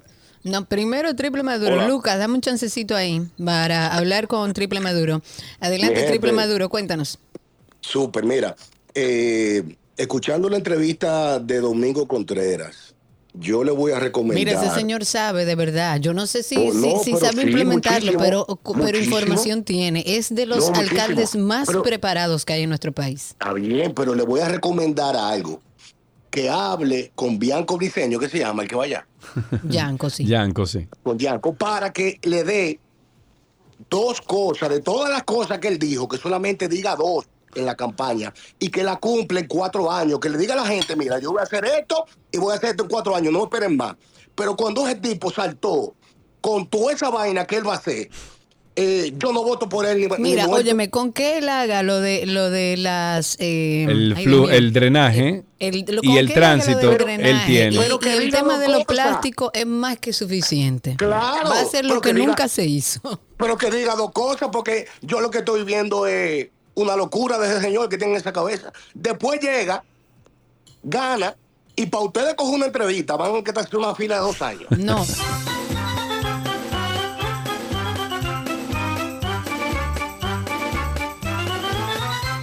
Tengo a Elías aquí. Eh, di- dime, Karina, ¿tienes a alguien? No, adelante. Después Tengo- pasamos con Lucas, que lo Tengo tengo aquí en. Spaces. ¿No me ves en cámara todavía? ¿No? El problema es tuyo entonces. Vamos a ver, tenemos a Elías aquí. Buenas tardes, Elías. Yo sé cuál es el problema. Espérate un momentico, Elías. Mira, vete, yo sé cuál es el problema, Karina. Vete a, a las preferencias, ¿verdad? Al setting de Meet y entonces tú seleccionaste One Video at a Time. Tú tienes que seleccionar el que está arriba, que es 360, 360p, que está arriba. Ok, seleccionalo, por favor. Ahí, Elías, buenas tardes, eh, estás al aire. Bueno, saludos. Ahí Karina para que le diga a su amiga que lo que tiene que decir allá es que ella pegó el marbete mal, lo puso al revés o algo y se dañó. Entonces ahí sí le van a vender un segundo marbete, porque así fue que yo Ah. logré conseguir un O sea que ella tiene que pagarlo otra vez. Tendría que pagarlo otra vez. Claro, que lo pague. Naturalmente que Claro. Pero es más fácil que no andar sin marbete y que te den una contravención. Entonces, eh, Edith, ahí tienes. Ve allá y dice, ay, pegué la cosa y se me rompió el vidrio y entonces no tengo marbete. Y entonces te dan otro marbete, ¿ok? Hazte la moquita muerta y olvídate de eso. Ahí tenemos a... no, no tenemos... eh, tenías a alguien en, en Spaces. Tengo a Lucas por aquí. Adelante, amigo. Cuéntanos. Sí, buenas. ¿Me escuchan? Ahora sí. Gracias, Karina. Dos cositas. Ustedes comenzaron provocándome con, con el programa de hoy, con ¿Por el asunto de los camioneros. Con el asunto de los camioneros. Ah, sí. Pero lo primero es a la señora del Marbete, que ella, lo único que le puede ayudar a ella es el Chapulín Colorado. No hay otro. Y, y- y- y lo de los camiones, eh, yo voy a retomar el tema de Mad Max, porque ya me, me había olvidado. Y, y estoy comprando una escopeta de dos cañones, por si ustedes saben quién está vendiendo una. Dios mío, yo no te voy a decir nada porque imagínate.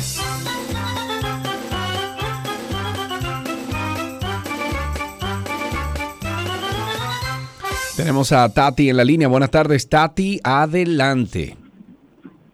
Buenas tardes. Hacerle una propuesta. A ver. Que cada vez, cada semana, pongan una ley de tránsito que vamos a implementar. Entonces, cuando las personas llamen, dicen, por ejemplo, yo me paro detrás de la línea blanca de peatones. Y con eso se la pasan la semana entera.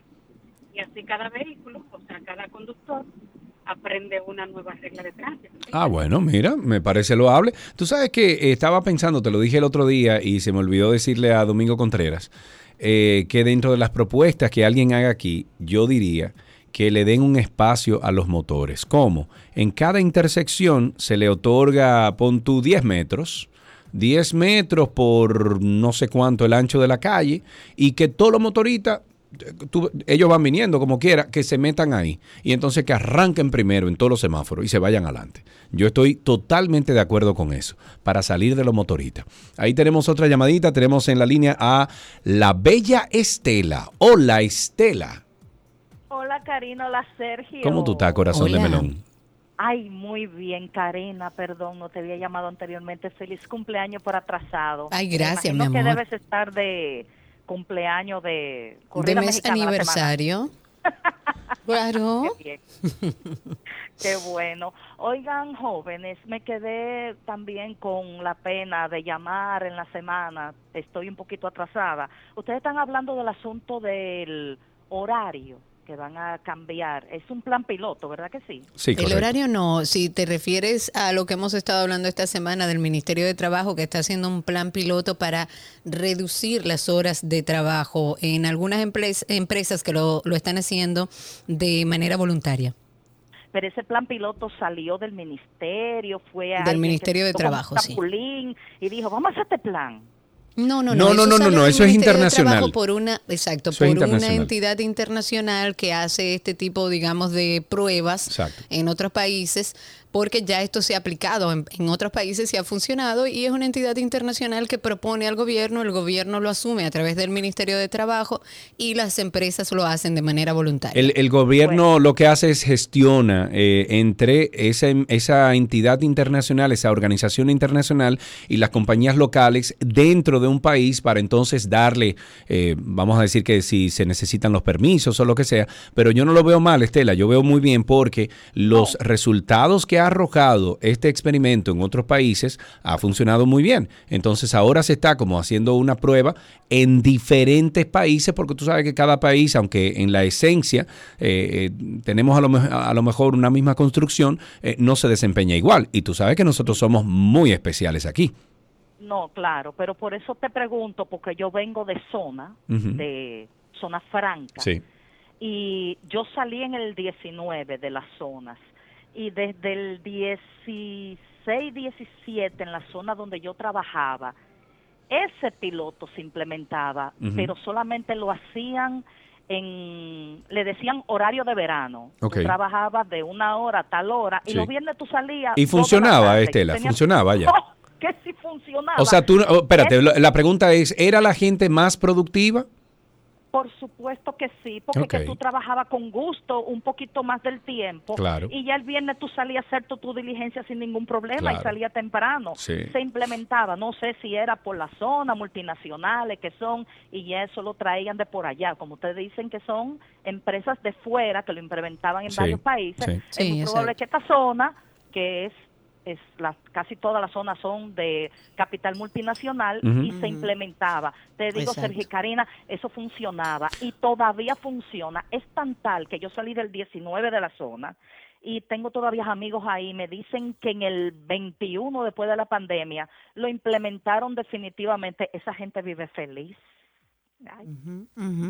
Ok, eh, Estela, perdóname que estaba ahí hablando con alguien. Eh, tú sabes que, Karina, se me ocurre que podemos contactar a alguien de Claro. eh, incluso ya le dije a, a Cristi que puede llamar a, a mi gran amiga Rosemary, que tú conoces, eh, que es eh, parte de recursos humanos en Claro. A ver si nos dicen cómo van a implementar esto, eh, porque Claro es una de las compañías que se eh, está cediendo a, a experimentar con esto, a ver qué tal. 829-236-9856 y tenemos ahí en Twitter Spaces, en X Spaces, tenemos ahí una persona. Adelante. Sí, señor. Vamos a empezar con Eduardo Efraín, que tiene ahí un momentito con nosotros. Eduardo, adelante, habilita tu micrófono y luego pasamos con Ciudadano Común. Adelante, Eduardo, cuéntanos. Buenas tardes para los dos. Bienvenido. Eh, bueno, quiero dar mi opinión sobre el candidato del PLD, Domingo Contreras. Domingo Contreras. Exactamente. Ese señor es un excelente candidato. Siempre me ha parecido.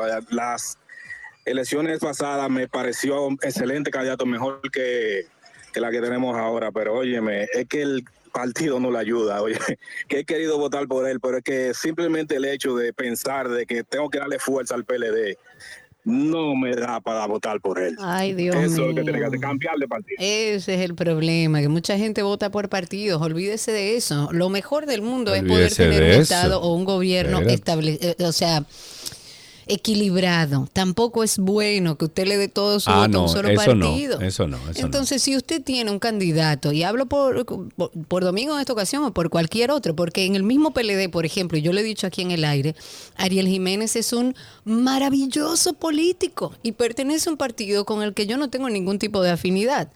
Pero hay gente buena dentro de los partidos y lo más sano para cualquier país es que haya un equilibrio. Si a usted le gusta ese candidato, aunque sea de un partido por el que usted no quiere votar, dele su voto a ese candidato, dele su voto de confianza. A. Vamos, ahí tenemos en la línea a JR. JR, adelante, amigo, ¿cómo estás? Bien. Esta pregunta, Karina, me excusas, es exclusiva para Sergio, porque Ok. sé que tú no la vas a contestar. No, ay, ay, Sergio. oye, oye. Sergio, sí. No, pero es por el, no es por el, el contenido, sino por el sentido. Por el sentido. Sergio, si yo voy por una calle y veo un motorista en vía contraria, arriba de la acera, y tiene un accidente, sí. ¿qué hago? ¿Llamo al 911 o lo dejo ahí? Ya yo entendí.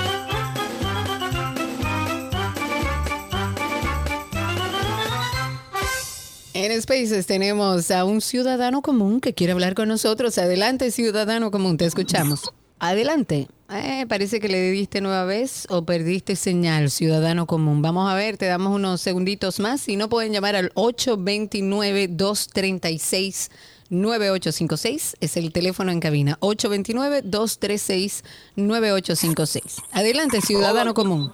Hola Karina, ahorita lo oí hablando del tránsito y de que no sé en qué país, de Arabia Saudita o dónde. Kuwait. Kuwait, Kuwait.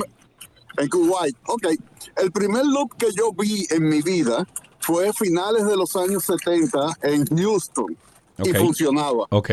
¿Y, era, ¿Y cómo funcionaba? ¿Eso era alrededor de la ciudad?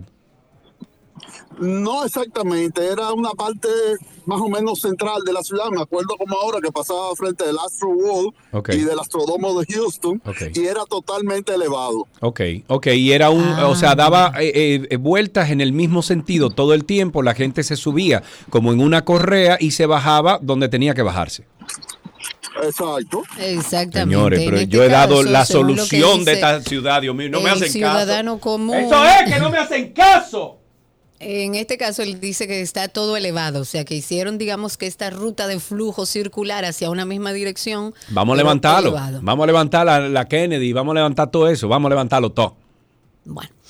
829-236-9856. Déjame yo El callarme. gobierno entregará en marzo 128 de los 250 apartamentos, esto a miembros de la Policía Nacional en el residencial Praderas del Norte. Esto corresponde, eh, y lo hemos hablado aquí, al plan de vivienda Familia Feliz. Es una información que la confirma el viceministro de Proyectos de Inversión y dijo que el resto de las viviendas van a ser entregadas en los próximos meses. Esta es la construcción de la tercera etapa del residencial Praderas del Norte que inició en septiembre del año pasado en un acto que el mismo presidente eh, presidió. El 94% de los apartamentos de Praderas del Norte van a ser destinados a alistados, oficiales subalternos y suboficiales, con un promedio de 12 años de servicio. El 35% pertenecen al sexo femenino. Ahí tenemos una última llamadita. Tenemos a Jorge, digo mentira, Jorge. Jorge, buenas tardes. Sí, buenas tardes. Es para el, el comentario que había hecho Karina respecto a votar por un candidato que tú entiendes que la persona merece tu voto. Ajá. Pues Claro. resulta que el, que el sistema no es así. Exacto. En el sistema actual se entiende que estás votando por el partido. Tanto así que si el, si el candidato, si la persona muere, ponen a la esposa, pon, el decide el, el partido quien decida y no al que sacó eh, mayor voto en, en O, que, quedó se, en que segundo quedó en segundo lugar, exacto. eso es lo que debería de ser, Sí. porque se supone que representa la voluntad popular, pero el Claro. sistema no es así. Exacto. El sistema es que usted ha votado por un partido, por eso es que se arrastra y hacen todo ese tipo de, de diabluras. Así mismo es. Muchísimas gracias por su llamada. Ocho. No, vamos a dejarlo hasta aquí. Una última intervención. ¿Tienes de ese lado? No, quería comentar eh, que me parece necesario que hay varios choferes de la plataforma InDrive que estuvieron alentando, alentando, a- alertando perdón, sobre una mujer identificada como Leslie. Eh, ella ha estado generando problemas al realizar solicitudes de taxi y luego negarse a pagar el servicio. Los taxistas que han sido afectados denuncian que en repetidas ocasiones esta mujer solicita un viaje a través de la aplicación, pero al llegar al destino se niega a realizar el pago que le corresponde. Cuando la confrontan a esta mujer de nombre Leslie, ella lo que dicen es que amenaza con acusar a los conductores con la policía, llegando incluso a recurrir a la violencia física. Uno de los denunciantes, cuyo nombre no se dijo, se mantiene en el anonimato, dijo, cuando llegamos le dije que dónde estaba el dinero y la respuesta de ella fue, Yo lo que puedo hacer es buscarme 200, 300 mil pesos contigo en la fiscalía. Oigan qué belleza. A buscar a Leslie. Hasta aquí, ahora sí, tránsito y circo. Ya regresamos. Pero usted nunca le ha dado un cariñito a su gordito, su gordito, su gordito. Había una vez un circo que alegraba siempre el corazón. Sin temer jamás al frío o al calor, el circo daba siempre su función. Siempre viajar, siempre cambiar. Otro país, otra ciudad. Es magistral, sensacional. Somos felices al conseguir a un niño hacer reír. Todo lo que quieras está en.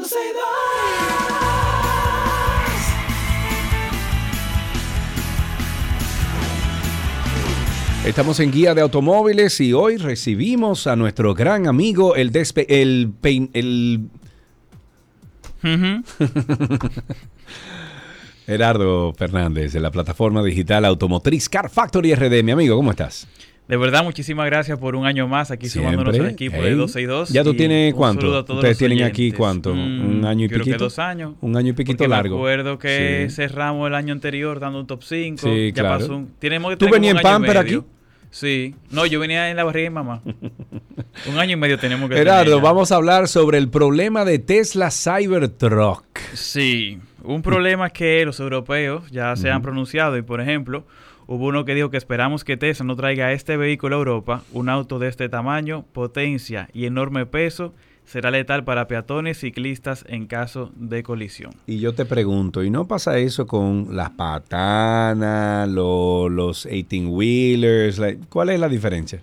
La diferencia es que cada vehículo está hecho de que, por ejemplo, en, un- en caso de un- con una colisión, los carros también piensan, en caso de que tú choques, de cómo ¿Y puede qué- el qué- peatón. ¿Y qué pasa, por ejemplo, cuando una patana lamentablemente tiene un accidente con un peatón?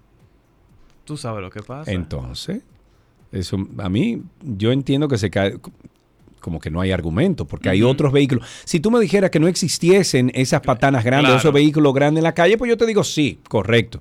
Pero no es así, o sea, existen ya vehículos gigantescos en la vía. Entonces, ¿cuál es la diferencia? La diferencia está en que parece que ellos no quieren que Tesla lleve ese vehículo a Europa. Tienen un problema con Elon Musk. Lo dijo el, en un comunicado del Consejo Europeo de Seguridad del Transporte, que ellos esperan que ese carro no, no ingrese al mercado europeo. Ok. El problema es que los bordes de Cybertruck son demasiado afilados para la, nor- sí. la normativa europea. Eso sí. Si se fijan, Yo, yo recuerdo incluso, eh, no fue Volvo que cambió, porque Volvo era cuadradito antes.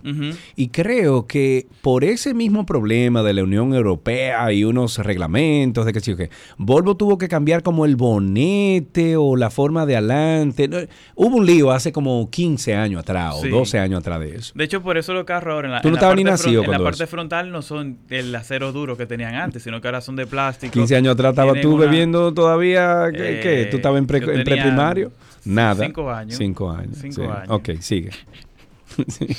Entonces, ¿cuál es el problema con Tesla Cybertruck? Que los bordes son demasiado afilados. El que ha visto ese vehículo dice mierda, pero eso prácticamente corta como una navaja Sí. por los picos tan afilados que tiene en el frontal como también en el exterior. Incluso lo- los, eh, vamos a ver, los paneles de que uno... Son de acero. No, no, no, sí, eh, eh, acero no. eh, los paneles son de otro material. No, el que tiene el Tesla Cybertruck Ajá. son de acero. No, no, no. Porque es un, es un acero... Es una aleación entre algo y algo, pero no es acero a cero.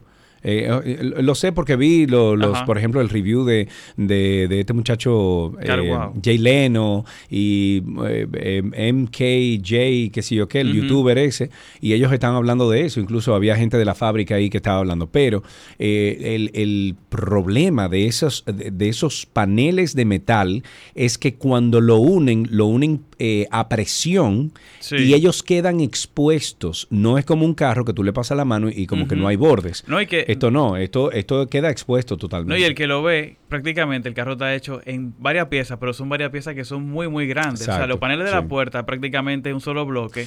Y eso hace que al mismo tiempo también el carro sea no indestructible, pero que no se pueda abollar. O sea, Sí, tú le puedas sí. con un martillo, con un carrito de compra, Sí. le puedes dar golpe le puedes dar patada y el carro no se va, no se va a abollar. Ok. Y también los cristales que son blindados Ah, hasta prueba. cierto punto. hasta cierto punto. Hasta cierto calibre. ¿Qué ha dicho Elon Musk de todo esto? Hasta el momento él no ha dicho nada, sin embargo es bueno que sepan que el redondeo de la Unión Europea tiene que ser de 3,2 milímetros. Ujú. Entonces, eh, también una cosa que, que agregó Elon Musk en su momento cuando hizo el lanzamiento, porque él no, él, no ha re- él no ha dado respuesta sobre este planteamiento que ha dado la Unión Europea, pero sí dijo que en caso de una discusión con otro vehículo, en una, o sea, en una colisión de, de Cybertruck contra otro carro, tu carro va a ganar. O sea, el Cybertruck va a ganar. él va a ganar, por lo mismo que explicamos, claro. porque sabemos que un carro que está pr- prácticamente indestructible, que hay gente que dice que sería como el carro del apocalipsis zombie. Incluso hoy en día, cuando tú tienes, tú andas en un carro moderno, la generalidad de esos, de esos autos es que la parte delantera sirva como amortiguación de la Sí. cabina, o sea, que se achicharre, que se debarate la parte de adelante, pero Para que no llegue a la cabina, exacto, para absorber el Correcto. Y además de que en el, Tesla, en el Tesla Cybertruck las puertas sí son de acero, que son de 1,4 milímetros cada placa. Por lo que el auto carece de zona de, de- de deformación para absorber la energía, que es lo que tú mencionabas. Sí. Y el director de la NT NHTSA describió el efecto de esta manera.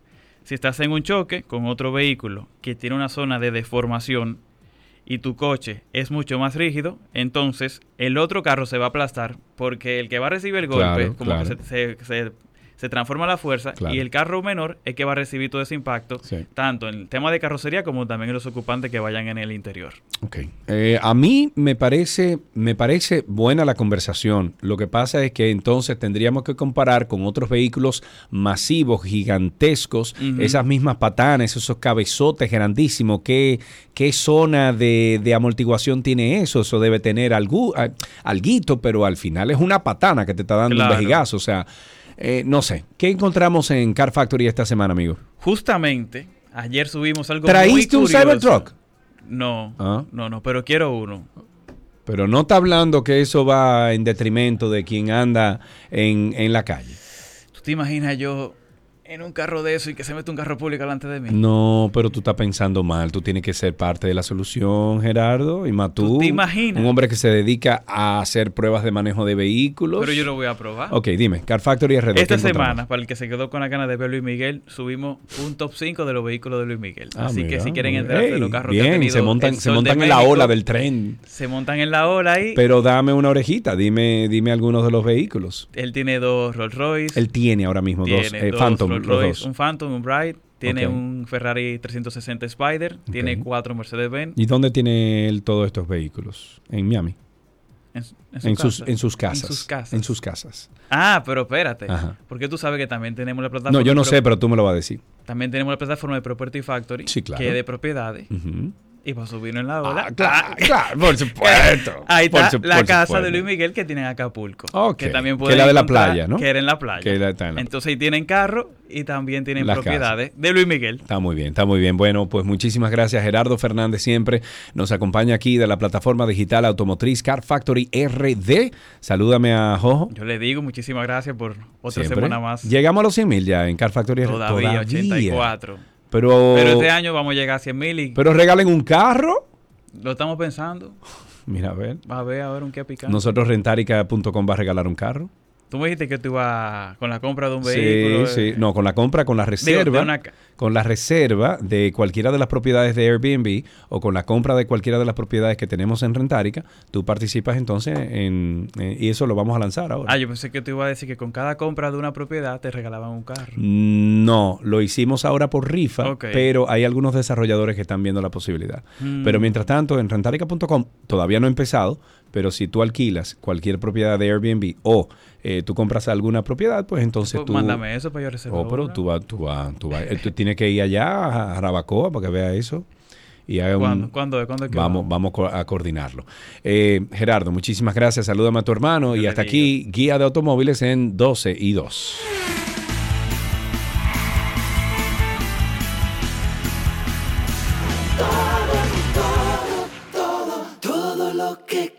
Está en 12 y 2.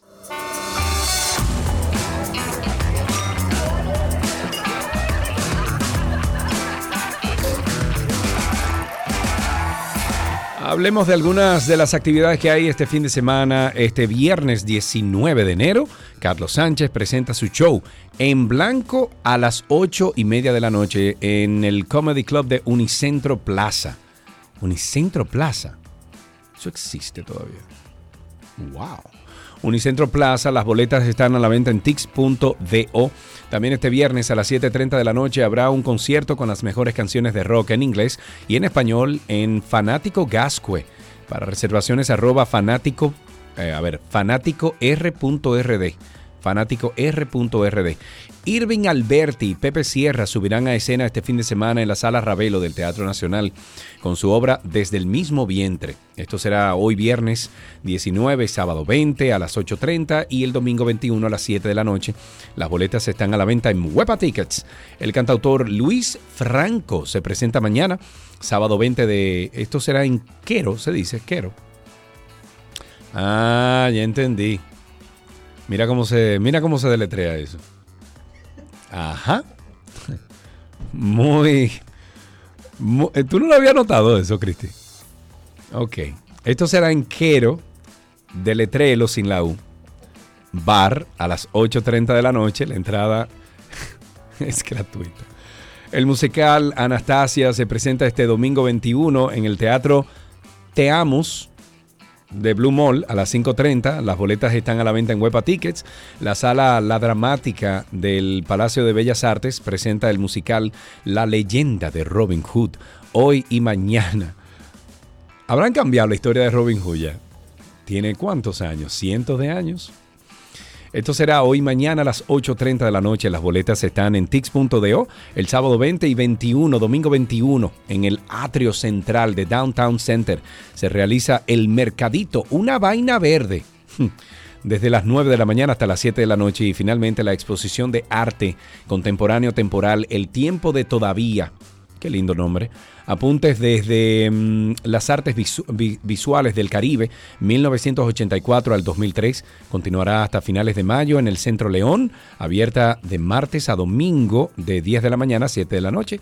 Esta es la Agenda 12 y 2 que la puede conseguir en 12y2.com. Hasta aquí nuestra agenda, ya regresamos con las noticias.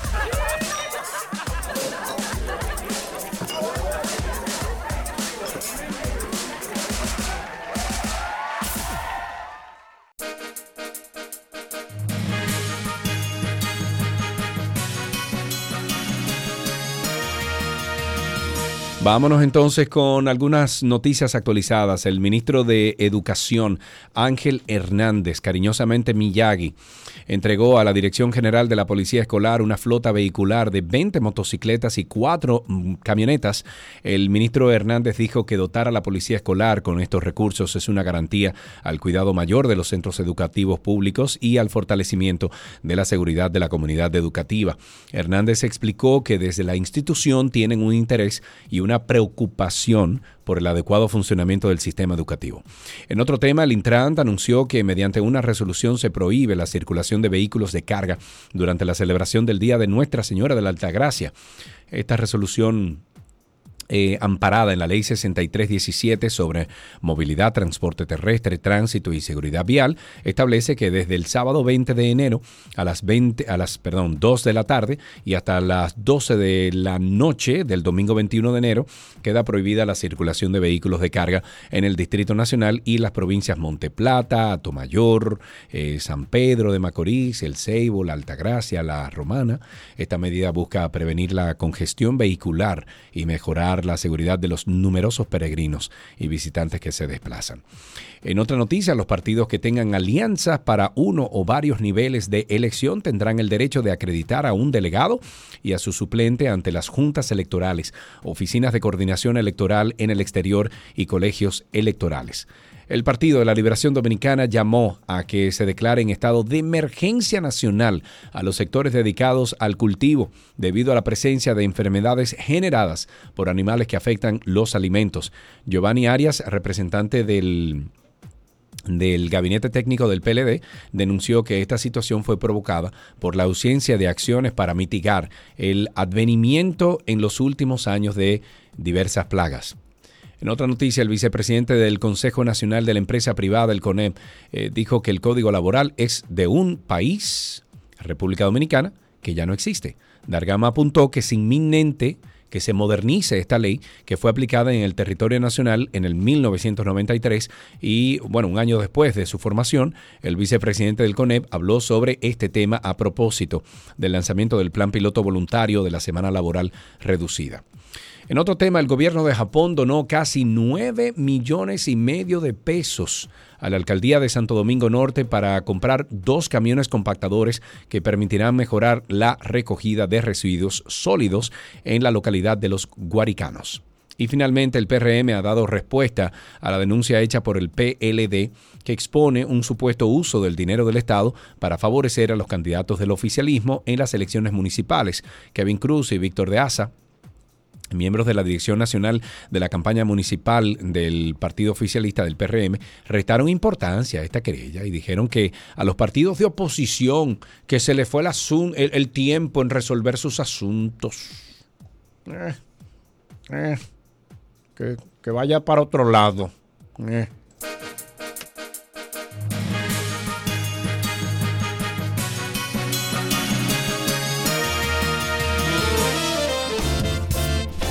Mis amigos, anden por la sombrita, por favor. ¿eh? Anden por la sombrita. El lunes nos vemos aquí, nos escuchamos de nuevo a esta, en esta 91.1, en el este sobre todo 91.1 FM y aquí en la capital 91.3 FM. Pórtense bien, que ya Santa Clota en eso desde ahora.